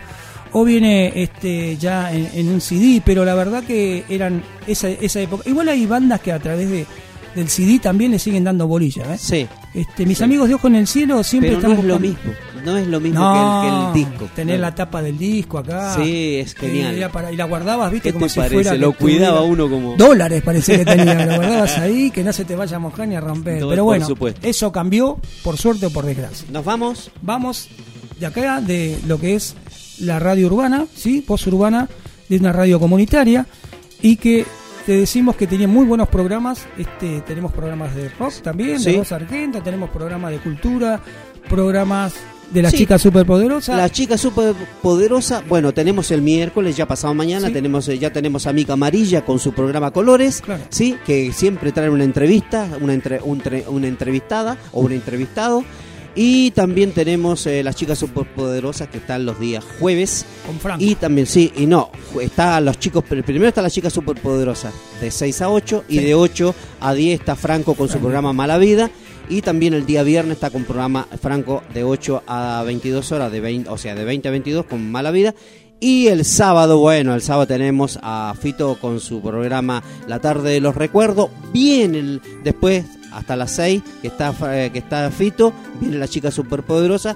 Y el domingo, otra vez, la dupla que se llama, ¿eh, ¿no? De La tarde de los recuerdos con Jorge Omar Rey. Así que. Y que no estuvo, ¿no? Ahora, que La no- verdad que. no estuvo. no, no, no estuvo. Sábado ni domingo porque tuvo. un- Hoy estuvo salud. acá, no, tuvo un problema de salud, pero ya se recuperó. Dije, estuvo- no, la verdad, estuvo, estuvo mal. Dice, estuve muy mal, pero me recuperé, pero tengo que hacer dieta. Dice, no más mate ni más nada. Muy bien. Entonces tengo que hacer dieta porque Del me whisky no le dijeron nada. No. El whisky sí. puede seguir. No, el whisky sigue, con el whisky no lo va, no lo va a dejar. No, no tiene problema. No tiene problema con eso. Nos vamos. Chau, será hasta el lunes. Y nos vamos viene con Eric Clapton. con Eric Clapton. Qué mamita querida, el Dios. ¿Esto qué ha sido, señor? ¿Qué ha sido? Senderos del Rock, aquí por Radio Urbana, todos los lunes de 19 a 21. Sí, señora.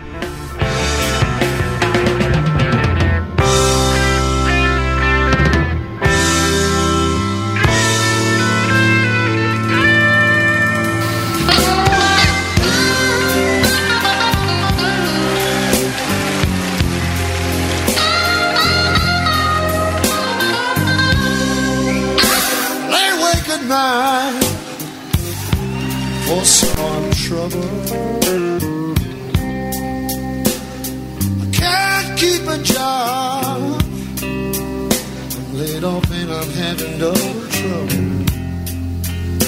But hey, hey, to make it, you've got to try.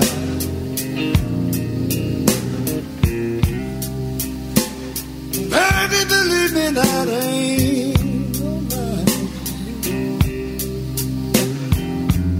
Yeah, because some of this generation is millionaires. And I